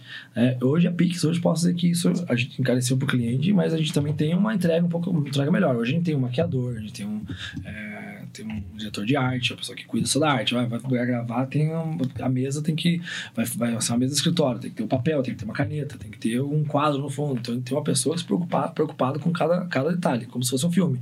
Então, por isso que hoje a gente mudou o nosso, nosso perfil de trabalho. Então, a gente tem mais pessoas para cuidar de cada coisa. O cara que fica cu- cuida do continuismo. A pessoa levantou daqui e foi no banheiro. Ela tem que voltar, ela tem que parar na cena igual ela parou antes. Tem uma pessoa que está cuidando para que isso aconteça. Né? Então, tem, toda, tem todos os pontos. Nossa, que Tem- rolê. Ah, Tem uma parada que até, eu não lembro, não sei onde que eu li esses dias atrás, que ah, não é a questão de você ser o bom naquilo que você faz, mas você reunir uma equipe que seja várias pessoas boas fazendo junto, né? Esse que é, que é o. E, e é super difícil, né, cara? Trabalhar em equipe já é difícil. Verdade. Eu, eu fui por muito tempo muito centralizador, assim. Eu pegava pra fazer, eu queria fazer, eu queria editar, eu queria fazer tudo. E ainda até sou um pouco. Mas hoje eu já consigo mais eh, delegar mais coisas, assim. Tanto que a nossa equipe é, é grande, apesar apesar de ser terceirizada, né? Falo multidisciplinar, que é mais bonito. É, e isso facilita bastante, na verdade. Porque, cara, quando tem uma pessoa cuidando de cada detalhe, isso, isso faz uma diferença gigante. Assim, o resultado, com certeza, é melhor. O resultado é melhor e só hora, tipo, tempo pra respirar também, né? Pra, né? Tipo, A- até, até não. Eu te falo que a, a pressão acaba sendo maior em cima da cabeça, principalmente do diretor. Porque daí todo mundo vem em uma pessoa só para perguntar o que fazer. Só que é, é, é diferente, você tem que tomar a decisão. Então acaba, ah, psicologicamente, você sai bem abalado. Assim. Eu saio de uma gravação muito grande, bem, tipo, cabeça moendo, assim, cansado. ah, todo né? direcionamento passa por você, independente Passa. da parada. Mas aí você- tem que direcionar para com vai, daí, por exemplo, tem, tem meu sócio, o Igor, por exemplo, ele é assistente de direção dentro, dentro do, do set. Ele, ele é o meu, que é a pessoa que eu falo, ó, cara, preciso que resolva tal coisa. Ele vai lá, ele dirige essa parte que, que eu solicitei. né? E ele já tem a- o que fazer também. Então ele já vai meio que já, já me conhece como eu trabalho, sabe que às vezes eu tô estressado com isso aqui, tem que ir para ali. Então essas coisas já vão, a gente já vai trabalhando. O Vinícius, por exemplo, já sabe que não pode lidar comigo que eu brigo. é irmão, né? Mais fácil. O Igor, é, ele tava na parque com você? Tava. Não é um que parece o Sandro Cruz? Aquele de óculos, né? Acho que é, parece. Eu fiquei olhando ele e falei, esse cara parece o Sandro Cruz. Eu até ia comentar uma hora lá com vocês, mas passou despercebido, Ele assim. parece, ele tá parecendo mais agora, inclusive, o cabelo. Uhum. Que, assim, de óculos, chegou a ver ele lá? Eu vi, eu comprei duas, duas pessoas que estavam com ele, mas eu não, não, É, não o- reparei quem eram as pessoas. É, o Igor. Sim, É o Igor. Tava aquela que a gente se encontrou lá. Aham. Então eu vi, eu tava acho que com a camiseta da Pix também, né? Não- Tava. eu vi que estavam junto com você. Mas também a gente foi bem rapidamente, tava um monte de gente, né? Era É, o caminho do banheiro também. É, É, você tava- vindo do cachorro quente aquela hora. Cachorro quente ali, eu já tava catando as coisas pra ir embora. Que eu tinha voo 10 da manhã, então tava 8 horas, 7 e meia, sei lá, tava ali. Verdade, você ainda me deu tchau e falou, né, que tava indo viajar e ia voltar direto pro podcast. Uhum. Uma correria mesmo. Tava E- viajando pra onde? Fui pra Lagoas fazer a visita técnica da onde vai ser o. Ah, tem tudo isso também antes. A gente foi há uns quatro meses atrás pra ver o lugar, conhecer e tal. E agora a gente foi pra alugar as casas pra equipe vai ficar, porque vai, vai ser dentro de um resort. A gente teve que alugar casas ao redor, porque é muita gente, né? E, e tentar dar esse conforto pra galera também. A gente foi alugar, é muito calor, né? Então a gente foi alugar uma casa que, é que tem piscina, que tem cozinha. A gente vai levar um cozinheiro daqui pra cozinhar pra esse pessoal lá traba, pra trabalhar. Vai ter os horários, vai ter uma pessoa pra arrumar a casa, vai ter uma estrutura gigante. né? Ah. Top. Tipo, tem que pensar em cada detalhe dessas coisas, detalhe. né? Pra galera trabalhar, né? Lá, são tipo... 30 dias, né? Como é que você. Tipo, bagagem 23 quilos, tem equipamento, tem tudo. Então essa galera tem que estar. Tá, eles têm que estar. Tá, apesar de ser calor, então a gente vai ter que fazer uniforme pra essa galera. Eles vão ter que cuidar. A gente vai ter que arrumar uma. Vai ter que levar uma máquina de lavar roupa pra casa, porque eles possam lavar a roupa deles durante esse, esse período. Eles vão morar por 33 dias, né? Exatamente lá. É uma doideira, na verdade. Que doido. Aham, né? Tipo, pra, é, pra, pra vocês também é um reality.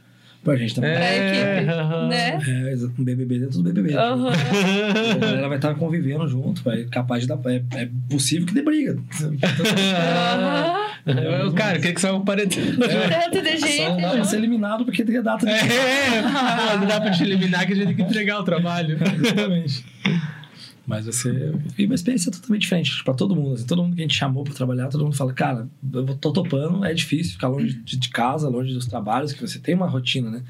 É, vai ser, mas vai ser legal porque vai ser uma experiência. Primeiro, muita gente está sendo uma experiência de trabalhar junto com a gente, por exemplo, com a Pix, e outros uma experiência nova mesmo dentro do, dessa área. Que, quem, são poucos trabalhando no reality, né? Você pega pelo, no Brasil mesmo, são poucos Sim. que trabalharam com reality, desenvolver um reality. Tem, uhum. e, no, e de um nível forte, assim, um nível alto, assim, não é um reality de, de YouTube que, que, que a galera faz, é um reality para TV, que tem todo um padrão técnico da TV. Então vai ter uma dificuldade grande. Assim, ah, eu toquei na estreia de um reality esses dias. Aquele, é. o grande assador ah, legal. da Rick. É, Você não, foi... não, participou desse? Não, o Vinícius participou. Sério? Ele foi câmera. E quem gravou, quem, quem tá fazendo direção é um amigo meu, que é o Marcelo Verão.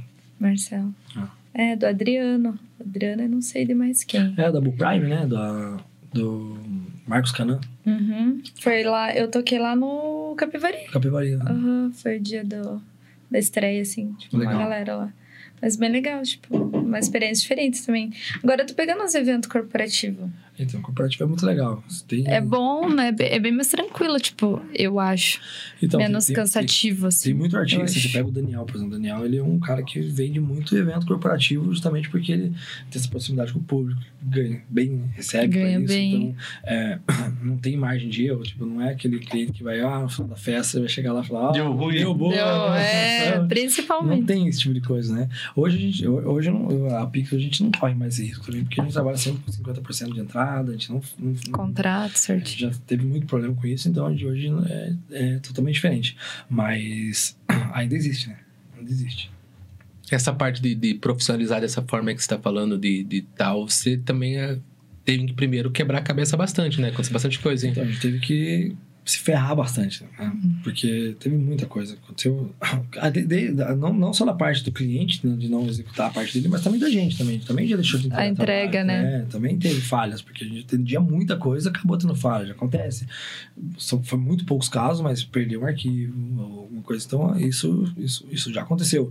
Então é uma dificuldade, teve que aprender a se organizar para não para que essas coisas não acontecessem mais. Principalmente na questão de prazo. Hoje o prazo é uma coisa bem importante, assim, de que é a expectativa, né? Que a gente quer, ah, lançamento, data do lançamento, tudo isso é bem importante. E hoje, graças a Deus, a gente consegue organizar isso e a expectativa é sempre, sempre muito boa, assim. Uhum. Esse negócio de perder arquivo é brabo, hein? É brabo. O senhor Chico já perdeu um arquivo meu. É. Nossa, mano, sério. Não, e sabe o que foi pior? Deixa eu contar a história dele. Ele, ele perdeu meu arquivo e não me contou. Ele tava demorando para entregar meu aftermovie. Daí, pô, fizemos um material muito massa, mano, lá no, no Espaço Van. Tipo, ele pegou eu chegando, entrando na fila e cumprimentando a galera. E tudo, tipo, eu nunca tinha feito uma parada assim. Depois aí que, tipo, eu fiz o um vídeo lá com o Vini, mas do, do, com o Vini ainda foi um pouco diferente, que foi no centro, foi dois, dois dias de gravação. Mas eu tava, nossa, tão ansiosa com esse material e ele também é muito bom, né, no, no que ele faz. Daí ele pegou e demorava, demorava, demorava pra me entregar. Daí ele me entregou. Daí eu olhei, tipo. Falei, mano, mas cadê tudo aquilo que a gente gravou, tá ligado? Pensando, Ué, é. pra mim que tinha mais coisa, né? Tipo, ainda bem que eu tive, né? Tipo, ficou legal, mas não era o que eu esperava. Daí eu falei, vai, e aquelas imagens lá, Chico? Que você filmou eu chegando, filmou no camarim, filmou não sei o que, não sei o que. Dele. Então, Niva, deixa eu contar. Perdeu, perdeu tudo. Acho que não tinha descarregado e gravou alguma coisa em cima. Ou não sei como que ele perdeu as imagens lá da câmera. E só ficou com a da web. Ainda bem que tinha uma webcam na minha frente. É, é webcam? Aquelas quadradinhas. GoPro? Tinha uma GoPro, ele colocou na minha frente, assim, eu tocando, uma GoPro. E o drone. Foram as únicas imagens que ele tinha daí. Da GoPro na minha frente. E o drone. Daí, tipo, ele pegou aquela, aquela imagem ali do drone, tipo. Não, ficou legal, mas não era aquilo. Daí. Ficou incompleto, no caso. É, dele, porra, eu perdi, me perdoa, não sei o quê, mas quando tiver uma outra festa top, eu vou fazer, não vou te cobrar nada, não sei o quê. Tipo, rachou assim. Daí, tipo, foi na parque, mano. Daí foi a primeira vez que eu toquei na parque. Daí eu falei, ah, agora eu vou pegar ele pra fazer da parque, né? Era um B2B, mas peguei ele pra fazer. Cara, o Chico não chegava. E o Chico não chegava, o Chico não chegava, e minha hora de entrada, eu falei, mano, que bosta. Eu falei, será que ele não vai vir? Tipo, de sacanagem, tá ligado? Nossa, é que eu entrei assim, ó, passando mal de nervoso, porque era a primeira vez que eu ia tocar, preocupada com ele. Falei, mano, vou tocar na Parque Arte, agora não vou ter o material na Parque Arte. Nervosa, nervosa, entrei com o bico assim, ó. Tocando assim, brava.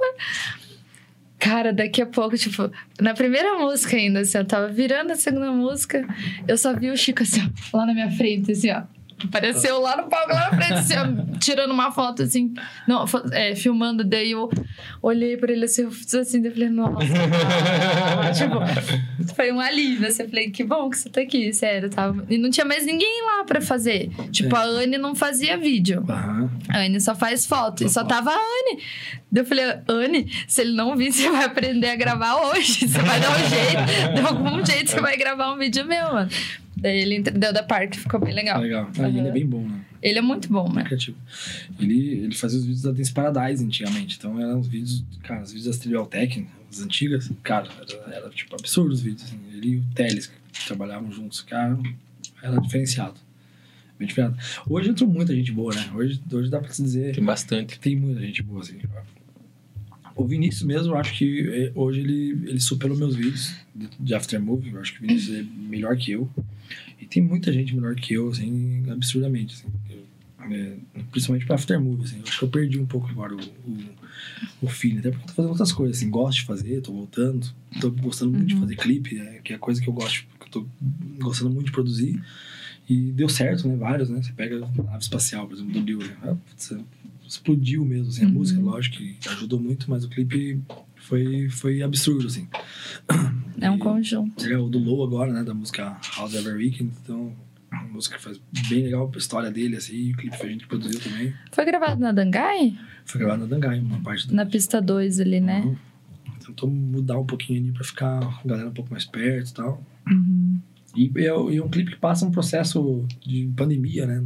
A história do clipe, em geral, é, é isso, assim, né? Então, é, não, era, não era só para trazer coisas alegres, era pra realmente essa, essa ansiedade do que foi a pandemia e que foi que é a história da música. Ele lançou um pouquinho antes da pandemia e, e ela, agora que ele tá podendo lançar ela de verdade mesmo, com as coisas voltando. Então, foi mais ou menos traduzindo essa história de uma maneira um pouco mais, é, com as imagens mais com cara de arte, assim, né? Não tem um roteiro. O roteiro em si é mais imagens, a fotografia, na verdade, né? Você pega prédios parado e tal. Você escreveu esse roteiro, né, no caso? Quem escreveu o roteiro foi o Alexandre, foi um roteirista que trabalha na Pix com a gente também.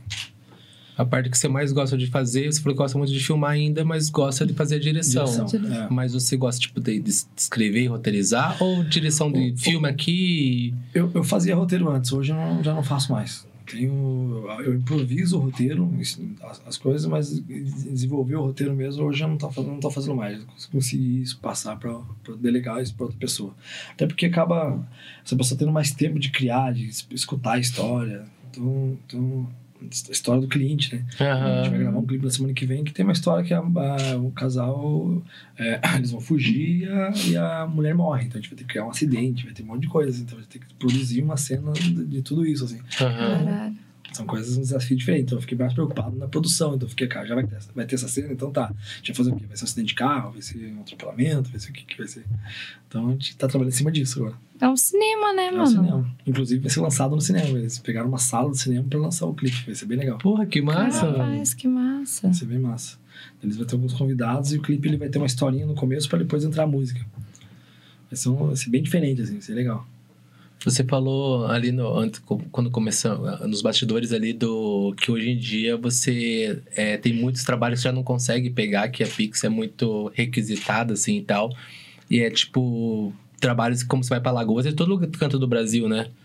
Cara, a gente vai pra todo lugar e é, tem muita coisa que a gente não, não consegue realmente dar conta. Assim. A gente tem, é, tem trabalhos pequenos, trabalhos grandes e tal, que a gente acaba terceirizando, às vezes, para alguma pessoa fazer, mas para ter a marca da Pix sendo uh, fazendo, mas muita coisa ainda o cliente quer a gente presente, quer o Murilo presente, quer. Então ainda tem essa dificuldade. Aí, nesse caso, não tem jeito, tem que esperar mesmo. Agora, a gente não está fechando nada para esse período que eu vou ficar 40 dias fora. Então, tudo que a gente está fechando a partir de agora é tudo para depois de, de, de para depois de maio, depois dia 25 de maio. Porque não tem como. Então, e boa parte da, da turma vai estar tá fora também. Então, uhum. É que é uma galera para é. fazer nesse, nesse reality. Vocês pensam em expandir mais a Pix?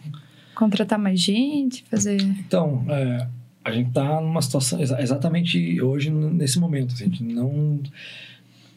Se, se, a gente contratar, será que a gente vai ter demanda o suficiente para poder honrar com essa galera ou a gente continua nesse, nesse, trabalho freelance? Porque a gente tem algumas pessoas que trabalham fixo praticamente, é praticamente contratado, só que estão com uma frequência maior trabalhando. Então, eu acho que esse formato funciona bem, porque a gente dá liberdade para essas pessoas trabalharem com outros, e mas a maioria das vezes eles estão trabalhando com a gente. Então, acho que isso não é um, Hum, talvez isso não seja o que faça a Pix crescer. Acho que o Pix crescer é, é, o tipo do cliente mesmo. Então, cada vez a gente pegar clientes maiores para ela crescer. É isso que é o, é o, administrativamente é o que a gente está pensando hoje. Crescer verticalmente do que horizontalmente.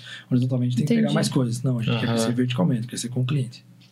Então, esse, esse hoje é o, é o foco é o principal. Uhum. Boa. E e pra galera, tipo, que tem interesse em contratar Pix tal, é no, no, Instagram mesmo? Como é que faz? A gente tem nosso site, né? pix2.com.br, né? pix2.com.br. Lá tem nosso portfólio, separadinho, inclusive, por, por área, assim, moda, é, Pix Foods, é, tem de tudo. Aftermove, evento. A gente tem um projeto muito legal que é o Pix Experience, que é um projeto de atualização em tempo real. Então a gente pega o evento, faz os vídeos tudo em tempo real. Então acabou o evento, o Aftermove tá pronto tipo, de manhã já. Porra. Isso é muito massa, e, né? E fora isso, a gente tem ativação de marca. Então, vamos supor que você vai fazer um evento do Time to Talk e você pegou um patrocínio da, do refrigerante. A gente vai fazer várias ativações de marca para que esse patrocinador que está te pagando esteja dentro do seu material. Então vai ter lá o pessoal brindando com a bebida, vai ter várias coisas legais nesse sentido. Então a gente cria essas, essas coisas dentro lá, lá dentro, tanto de fotos quanto de vídeo. Então é um projeto diferente, chamado Pix Experience, que é uma experiência diferente da Pix. E a gente faz tudo isso em tempo real. Acontece tudo isso na, na noite. Então a galera vai recebendo, tá na festa tá recebendo o vídeo editado. Isso que é legal. Não é um vídeo de stories feito com celular, é um vídeo feito com câmera profissional, editado com qualidade. Então é bem diferente, assim. A gente começou com isso no ano retrasado, fez uns trabalhos aí pra, até com outros parceiros. Funcionou super bem, tem, tá bem legal. O, o valor, assim, tipo de... Por exemplo, é, esses, esses que são mais cenas, tipo mais diferentona, assim, que não é tipo um, um clipe, um, um after movie, quando é mais um vídeo, assim. Que nem você falando, ah, da galera brindando com isso. É, tem muito detalhe, né? Esse custo tá junto no orçamento de vocês ou é a parte, é o cliente que. A, a, a, o cenário, eu digo. Porque vocês pensam no roteiro. Mas o custo desse cenário, do que vai ter no cenário, como é que vai ser isso, como é que vai ser aquilo, vocês incluem, tipo, é, junto com o orçamento de vocês? Ou... Depende de cada caso a caso. Tem, tem casos que o cliente precisa que, se, que seja montado um cenário. Por exemplo, vai ter ativação isso. de marca X. Aí a gente vai, pode desenvolver um cenário, mas normalmente quando é empresa grande, quando tem uma marca grande envolvida, ela tem, ela tem a empresa que, que, executa essa parte de, de, de cenário, de background, que a gente chama. Mas às vezes não, às vezes a gente pode desenvolver também, depende. Então, é, é cada caso é um caso. Então, é muito, ah, é muito personalizado esse, esse, tipo de projeto, porque você vai para fazer. Ah, vamos ter um cinegrafista só cuidando disso. Então, ele vai só pegar as marcas. Então, ele vai fazer só, de repente, um, um bumerangue da, da, da, da, do whisky. Ele fica só fazendo bumerangue de whisky com mulher, com homem, com sozinho, com gelo, sem gelo, e aí vai. Então, é cada, é cada caso é um caso.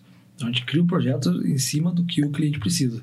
Principalmente de, quando a gente fala de festival. O festival tem várias coisas que a pessoa pode ganhar dinheiro ali dentro. Fora a venda de ingresso, fora a venda de bebida. Ele pode ativar as marcas que estão fornecendo produto para ele. E hoje é um mercado que está crescendo demais, é esse, de ativação de marca dentro dos eventos. O after movie com comercial, com propaganda. Que é o que todo mundo já não é, não é, não é gente que inventou isso, já acontece na TV, uhum. toda hora, na novela, tem gente bebendo um Guaraná lá com uma marquinha, né? Então isso, é, isso, a gente só adaptou isso para dentro dos festivais, dentro dos eventos. E tem feito e tem dado certo. Ah, que legal. Não tinha pensado por essa parte assim ainda.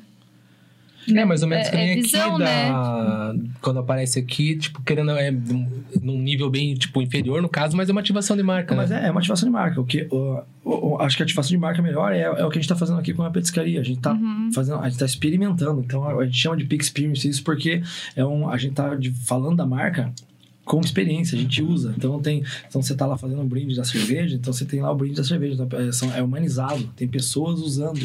Então as pessoas têm. têm a, elas preferem ver pessoas usando as Sim. coisas. Então é mais se eu uso, se, se o artista usa, tá, eu quero usar também. Então vende muito mais. Então é esse que é o, é o que a gente teve essa sacada e tem funcionado. E tá vendendo super bem, assim, projetos grandes, assim, né? São festivais maiores e tal. Mas não foi a gente que inventou, a gente já, já tem muita gente que estava uhum. fazendo, a gente só adaptou para um para Peak Experience, uma experiência. Uhum. E essa questão que você falou, talvez, de fazer um curso para passar o conhecimento para a galera, é só, só pensou assim ou você então, realmente vai fazer? Eu acho que no futuro próximo, sim. Eu, eu já basicamente escrevi esse, esse, esse curso, assim, então eu tava. Eu, só que eu tava com os planos de fazer uma videoaula. Sim. Aí eu acho que isso não é para mim. Acho que não sei uhum. se eu uhum. vou fazer um curso e ensinar as pessoas, porque eu, não, eu devo ter que editar. Eu, a minha maneira de editar, a minha maneira de trabalhar é um pouco diferente. Tem uma particularidade. Eu sou daltônico. Eu não enxergo cor. Então isso é uma grande dificuldade. As uhum. pessoas gostam das minhas cores, gostam dos meus vídeos, mas eu não enxergo cor. Então eu não sei te falar o que é amarelo, o que é azul, é o que eu vejo. Pode ser que é, é bom para mim, talvez seja bom para você também, mas não é a mesma cor que, eu, que a gente vê. Não é uhum. igual.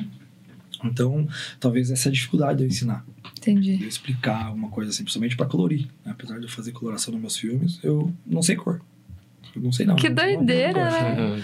Então, essa é uma doideira que, que, realmente é comigo, assim. Meu irmão também é assim, o Vinícius também é assim. Capaz. A gente aprendeu a desenvolver. É, eu acho que é, isso é comum, assim, né? A pessoa perde um braço, ela aprende a desenvolver outras coisas melhores Sim. com outro braço. E é isso que aconteceu com a gente. E apesar de não ser comum, hum, né?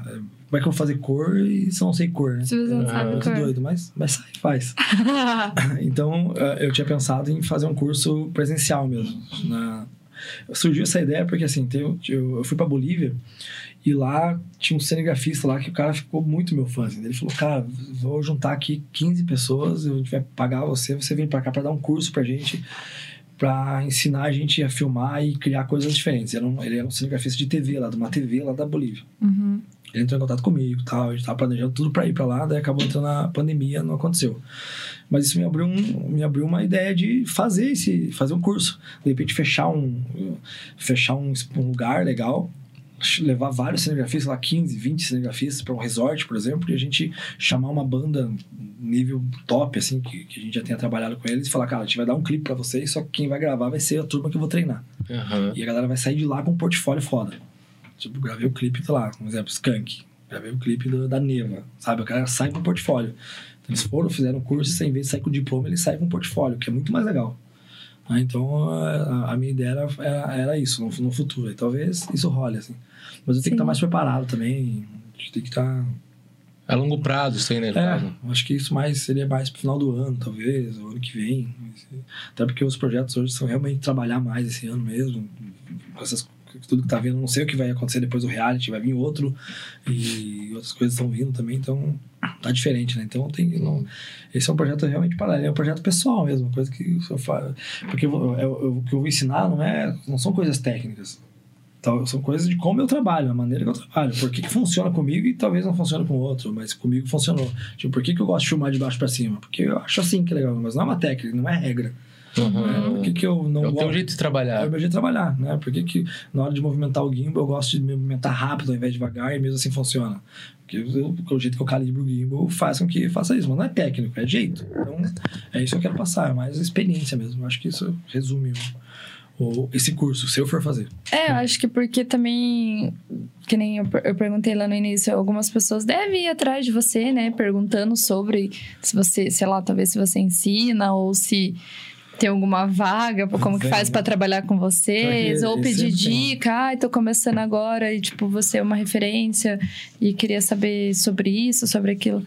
Então... Não, é, sempre tem, é muito legal, assim. Eu até fiquei muito legal com o feedback, inclusive, da postagem de vocês. Assim, vocês postaram, muita gente comentou lá, pô, tem essa referência no audiovisual. É, falaram Pois que é, você mandaram monstro, no meu. brabo. Mano, mandaram até no meu direct aqui falando quando eu Galera que postei. nem conhecia, assim, tipo, isso é, isso é bem legal, né? Porque tem, tem gente que você acaba não tendo contato, assim. Uhum. E, e, e era muito legal quando eu tava nas festas, assim, viajava, a gente chegava lá em Minas, chegava lá, a galera tirando foto comigo, cara, isso aqui é referência. É muito legal isso, porque você não, você não, você não sabe o tamanho da, do, aonde seu trabalho tá chegando, né? Porque a gente não é artista, a gente tá atrás das câmeras, dificilmente aparece. Daí quando a gente conhece, por causa do, do trabalho, isso é, puta, né? Não tem preço.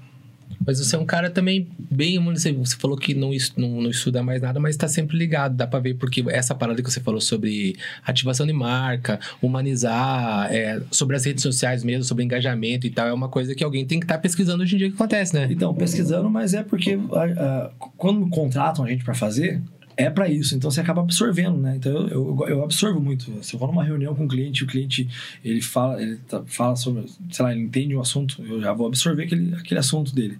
Né? A gente foi fazer, esse dia a gente foi gravar um- umas videoaulas de um, de um cara que falava sobre empreendimento, como, como empreender, como os pilares da, os pilares para venda. Eu falei, caramba, vou usar isso aqui na minha, no meu, na, Sim, dá pra adaptar, né? Adaptar. nicho. então eu absorvo essas coisas, acaba, acaba aprendendo. Como a gente se relaciona com muita gente de todos os nichos, então você acaba absorvendo várias coisas e a gente acaba aprendendo. E essa questão do marketing digital é uma coisa que não tem como escapar, né? Você tem que estar bem por dentro. E a gente sente na pele isso, né? No próprio Instagram, você posta, eu só posto alguma coisa 9 horas da noite, o meu resultado é melhor do que 8 da manhã. Então você vai começando a entender um pouquinho dos seus horários, que isso, isso é diferente para cada um. Esse é o meu horário, porque as pessoas que me seguem talvez tenham uma vida mais noturna, talvez as pessoas que te seguem mais noturna, talvez Aham. então Sim. acaba, acaba sendo diferente. Para cada cliente é, é muito personalizado. E é hoje isso que a gente começou a buscar, personalização. A personalização acho que é o que resume, é, o- fazer um trabalho personalizado é o que resume o resultado. Não é fórmula, não é que de sucesso, mas é uma fórmula de realmente ter um Sim, resultado legal. cada cliente, tipo, tem um quê, no caso, né? É, Tipo, Exato. Então, para tudo, tanto no corporativo quanto no artista, tudo. é, a personalização é que é o, que é o, é o, é o negócio. Vocês, vocês têm uma personalização, vocês têm uma particularidade dentro do programa de vocês, né, dentro do podcast. Então, Sim. é isso. Murilo, quase três horas de papo. Queria agradecer você, mano. Pô, Obrigado demais Porra, convite. valeu demais. Cara, é, a gente sempre dá um. Como de praxe, né, Neva? É, eu tô mandando uma mensagem pro Ney aqui, ó. Cadê ele se movimentando? Não, mas o Ricardo live? tava online. O Ricardo tá online. O... A gente deixa um espaço pra falar com a galera que tá assistindo você aí. Qual câmera o diretor que vai falar? Pra falar um pouco sobre, tipo, a Pix, só pessoas que querem quiser entrar em contato pra contratar o teu trabalho. Tipo, não sei, pra conversar. se- Como é a tem tua recepção no, Instagram, se você consegue responder rapidamente também. Normalmente as perguntas as pessoas vão lá, né? Chamar alguma coisa e chamar, tal. né? E às vezes demora, né? Que, tipo, a quem tem a vida corrida, às vezes não consegue responder já e tal. Exatamente. A partir de quando tem agenda, né? Porque É, a agenda coisas tá assim, apertada. Ah, Agora só, na verdade, agenda, agenda mesmo com a gente mesmo a partir de junho. De A partir de junho. É, porque a gente volta dia 25 de maio, 26 por aí. E então já, já tá corrido, né? Chega, vai ter que ficar um pouquinho em casa e tal. E para começar, já tem agenda dia 6 de junho, se eu não me engano, já tem, já tem trabalho já. Então tá, tá na correria. E... Mas a gente não para, né? Que bom, né? Ainda bem. Hoje quem atende, quem tá fazendo a parte de atendimento é o Ney, né? Então quando chamarem lá é, vai ser ele. Mas legal, vou pra essa câmera. Vamos lá. É, Isso aí, então, galera, para acessar, primeiro para entrar em contato com a gente, o Instagram, né? Arroba Pix2Filmes, né? Pi- PIX2, filmes em inglês, né? Sem o E. Nosso site também tá bem completo, tem bastante portfólio, tem bastante coisa, tem lá separadinho cada coisa é, das áreas que a gente at- atende, moda, evento, festa, comida, tudo lá tem separadinho. Então, acaba, cada nicho tem, tem tudo isso separado, acaba mais fácil de você identificar o que, que você quer, até para entender como portfólio. Mas hoje a gente, como produtora, a gente pode dizer que a gente atende qualquer área e qualquer, qualquer assunto. E é isso, o contato também tá lá. No meu Instagram também, Murilo com dois L's Ribeiro, tá. Tô à disposição para qualquer pergunta, dúvida, quem quiser tirar. Galera do audiovisual que esteja assistindo hoje, quiser tirar alguma dúvida comigo também, eu tô sempre à disposição, sempre tô tentando ajudar. Quem me conhece sabe que eu faço isso bastante. Ensinar não é um problema, passar É. informação, passar as dicas, passar o que eu faço. Então, eu nunca tive esse problema. E é isso. E obrigado pela oportunidade também de ter vindo aqui. Fico feliz pra caramba de A estar com vocês. agradece. Foi muito legal mesmo. E, cara, parabéns pelo estúdio, parabéns por tudo. Tá muito massa. Eu acompanho desde o começo, o camarão sabe disso. A gente trocava ideia lá no começo. É, eu vi o projeto, eu mandei um. Mandei, eu nem sabia que era você, né? Falei, cara, que porra de projeto legal é esse, né? Aham. Mas... Daí que eu falei, cara, eu lá tá meu sonho. Ai, camarão, cara. Foi bem legal. É legal, tipo, assim, por causa que é, esse reconhecimento, no caso, tipo, é, não era por causa que você me conhecia. Você olhou o trabalho, foi lá elogiar. Eu falei, cara, mas sou eu, tá? Não sei o quê. E, cara, e vocês são únicos, assim, eu acho que esse projeto tem que se expandir. Esse- Quem esteja assistindo aí, patrocinador, tudo mais, acho que tem que vir mesmo ajudar, porque é um projeto que favorece demais. Casa Noturna, todos os clubes, acho que tinha que estar com vocês. Eu acho que, que essa galera tem que estar com vocês. É muito importante. Se, fica um apelo até aqui pra galera. É, mesmo, porque, cara, Vamos apoiar, é, né? Não é, a gente sabe que não, que, que, que não é um absurdo, vocês não, vocês não pedem absurdo, vocês pedem para que se execute as coisas. Então, acho que é, é merecido a estrutura que vocês estão montado, que estão montado aqui, isso tem custo. Né? É igual na igreja, não pede. Oferta, É, né? então, aqui também precisa. Então é isso aí, tem que ajudar mesmo. A galera tem que ofertar, né? Faz essa galera, faz essa galera trabalhar e, e vocês não tão, se vocês estão dando oportunidade para muita gente. Então, cada vez está crescendo mais e essas oportunidades são muito importantes. Eu tive aqui a oportunidade, talvez, eu, de repente, eu tenho um orçamento amanhã de manhã no meu, no, no- no na minha caixa. Né? Então, isso vai acontecer com o DJ, vai acontecer com, quem vocês trazerem aqui. Então, eu acho que. E abre o leque para vocês também. E Obrigada. Parabéns pelo Valeu. projeto. Obrigada. Valeu a gente mesmo. que agradece tua presença por ter um tempo pra vir, né? Porque a gente sabe que tua agenda é bem corrida. E aí, porque quase não dá certo ainda no não. dia que depois que eu falei dele. pegar ele ele não, ele falou pra mim assim, cara, eu tenho. eu Quero esse projeto, né? Da logo dele, que você falou, pô, eu tô preocupado pro projeto. Eu falei assim, cara, agora eu já. A agenda tá pronta Não, e gente tem que tal. mudar, pra você ver, eu, mudei de- eu, eu voltaria, eu voltaria amanhã. Aí deu um jeito de mudar, na hora de comprar passagem, falei com a agência, eles deram um jeito. Aí, ó, brigadão mesmo. que. Hoje não dá tempo. Obrigada pela preferência. Foi super legal. Bate-papo foi rápido, né? Três horas, parece. Viu? Não deu Passa três horas, rápido. mas deu duas horas e. Deu duas horas e meia. Duas horas e É meia. bastante tempo. Passa rápido. A galera geralmente pergunta assim. Vem, vem nervoso, né? Ai, mas quanto Como tempo? que ah, é duas né? horas. Não, a gente fala assim, ó, umas duas horas. Entre duas e três horas, É, então, né? quando o camarão falou pra mim, eu fiquei, caramba, três horas. Nossa, mas que, que eu assim, vou né? falar em três horas? Porque coisa. com- com o assunto de vocês, com- quando é DJ, eu acho que tem mais assunto, porque fala sobre música, sobre produção, é o que, eu- né? é- Agora, comigo, falar o quê? Sobre vídeo, né? Não tem muito. É, Mas você viu o que foi? É, normalmente o DJ também, a gente não, a- aqui a gente não leva a conversa pra esse lado. Às vezes o DJ fala algum assunto e a gente acaba indo pra aquele assunto que ele falou. A gente fala sobre religião, sobre, entendeu? É, é isso, Sobre né? tudo. É, porque aqui é um espaço pra gente conhecer não só a tua carreira, a tua profissão, É, mas como você como pessoa. pessoa, entendeu? Exatamente. Isso, e, e eu, eu acho que é o, é o que eu faço nos meus vídeos também. Quando eu acompanho um artista, é mostrar que ele é uma pessoa. E isso é legal, né? Porque aqui Uhum. você tem aquele espaço onde você, tá, você conta algumas coisas que a galera não sabia, tanto de vocês quanto da gente. Então isso, Uhum. isso é 10 pra caramba. É uma troca, né? É, vezes, vivência. a- as pessoas vêm aqui e a Neva conta a história da. qual, qual é a história que você conta mesmo? Eu esqueci agora. Uma delas. conta. Ah, na verdade tem. Ah, a galera me pergunta também, né? Por causa do apelido. Eu sempre vou contar de novo, às vezes. Ó, o apelido é por causa disso, disso, disso. É, às vezes eu, eu conto mais história do que o próprio convidado. Assim, parece que eu tô sendo entrevistada, mas é isso, é uma troca, é porque isso. às vezes o que você, ah, você tem alguma coisa em comum comigo. Aconteceu uma situação com você, que também pode ter acontecido comigo, aconteceu com o camarão. Então é, é uma troca de, de vivência e de experiência, Experiência mesmo. mesmo, Não, não só vim aqui fazer o marketing, tipo, só da carreira, mas também mostrar você como pessoa, o que você já passou, onde você almeja chegar. E eu acho que é isso. Quero agradecer mais uma vez pela presença, por Massa tudo pra que que foi conversado aqui. Acredito que para muita pessoa, para várias pessoas, muitas coisas foram é, serviram como inspiração, né? É, até quando eu postei, você falou lá que a galera foi. Foi comentar com você? Foi comentar com você? Na Quando eu- postagem. É, tipo, eu postei ali também, daí veio umas três pessoas assim que, tipo, não, não, não sou de conversar. Pô, esse cara aí é foda, Murilo é foda, tipo. E a galera, tipo, de festa, tá ligado? Aham. E, e você tá um tempo afastado, né? Só um tempinho. Ainda mais aqui de Curitiba, assim. Uhum. E a galera lembra do teu trabalho, vieram comentário no meu direct. Então, eu acho bem legal. É, Foi super legal, eu fiquei bem feliz com o feedback. Hoje eu tava, tava vendo umas postagens, cara, uma galera, ah, esse cara é referente. Aham, É, esse é tipo, brabo. a gente não é- São coisas que são legais. E pessoas que.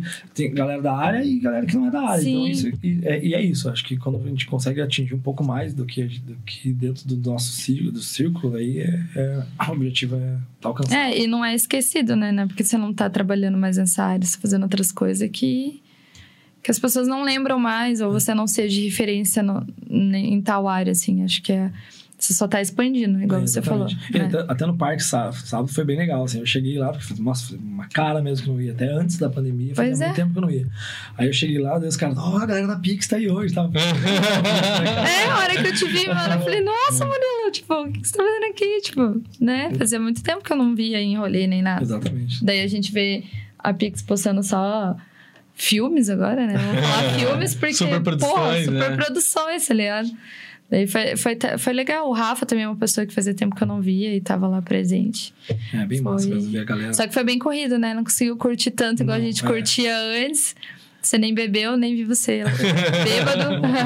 bêbado vi ele indo embora correndo, porque tinha, tinha voo, tinha que. É, eu tô bebendo pouco agora. Mas é legal, sabia? É legal a gente ver o crescimento, assim. Que nem antes. Não que não era grande, mas não tinha tantos nichos, né? Você não trabalhava em tantos é, nichos. A gente se via. Era só ali. Então a gente falava, ah, Pix, Aftermovie. A gente ah, Aftermovie, DJ, DJ. Daí depois que eu comecei a ver você viajando para outro país, fazendo os negócios lá de carro, é, fazendo com MC, tipo, eu falei, porra, que da hora, tipo, eles crescendo, assim, sabe? Tipo, é, é massa. Acho que é a mesma coisa quando. Se fosse ao contrário, assim, comigo eu tá viajando para fora, tocando e tudo mais, eu acho que seria recíproco, sabe? Pela nossa amizade, assim. Então, fico bem feliz mesmo. Tá presente, fico bem feliz mesmo pelo crescimento, tanto teu pessoal quanto da, da Pix. Legal, fico feliz e desejo tipo, sucesso total para vocês aqui. Obrigada. Você como DJ, Camarão, como Cara, como camarão. camarão. Isso aqui tá demais mesmo, cara. Parabéns pelo projeto. Pelas fotos minhas, sem camisa, lá que eu te falei. Esse cachê alto.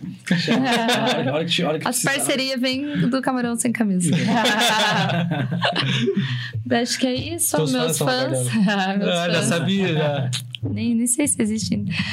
Galera que acompanha a gente, obrigada por estar tá aí no chat, por compartilhar, por seguir. Quem não segue ainda, vocês podiam mandar, né? Compartilhar, mandar lá pro amiguinho, seguir a gente. Cada um compartilhar com um amigo e a pessoa começar a seguir. A gente aumenta nas seguidores, que a gente bateu 7K, né? Batemos. 7K no Instagram.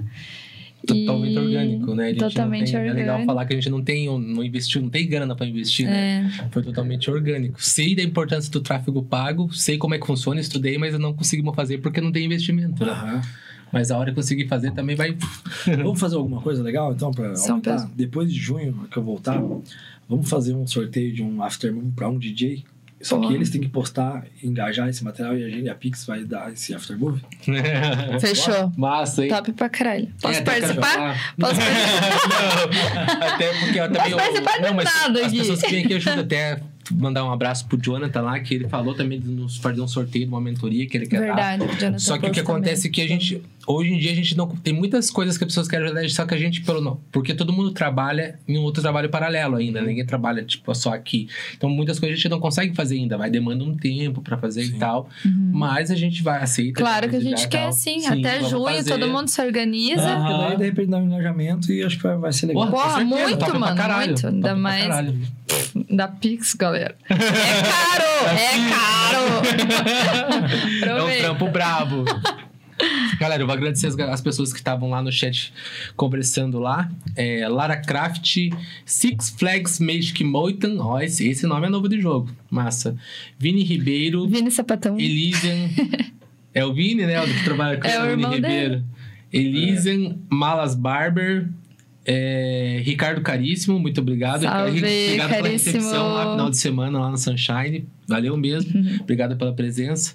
Chanuala, Aten Fit é, 0AX2, Lana Ray e Midson. Muito obrigado pela audiência. Todos mais que estavam presentes aí, que talvez não falaram no chat porque não tem uma conta. Peço por gentileza que faça uma conta na Twitch, que você vai levar no máximo três minutos. É só ter um e-mail válido, você consegue fazer uma conta e você consegue ajudar a gente apenas seguindo lá.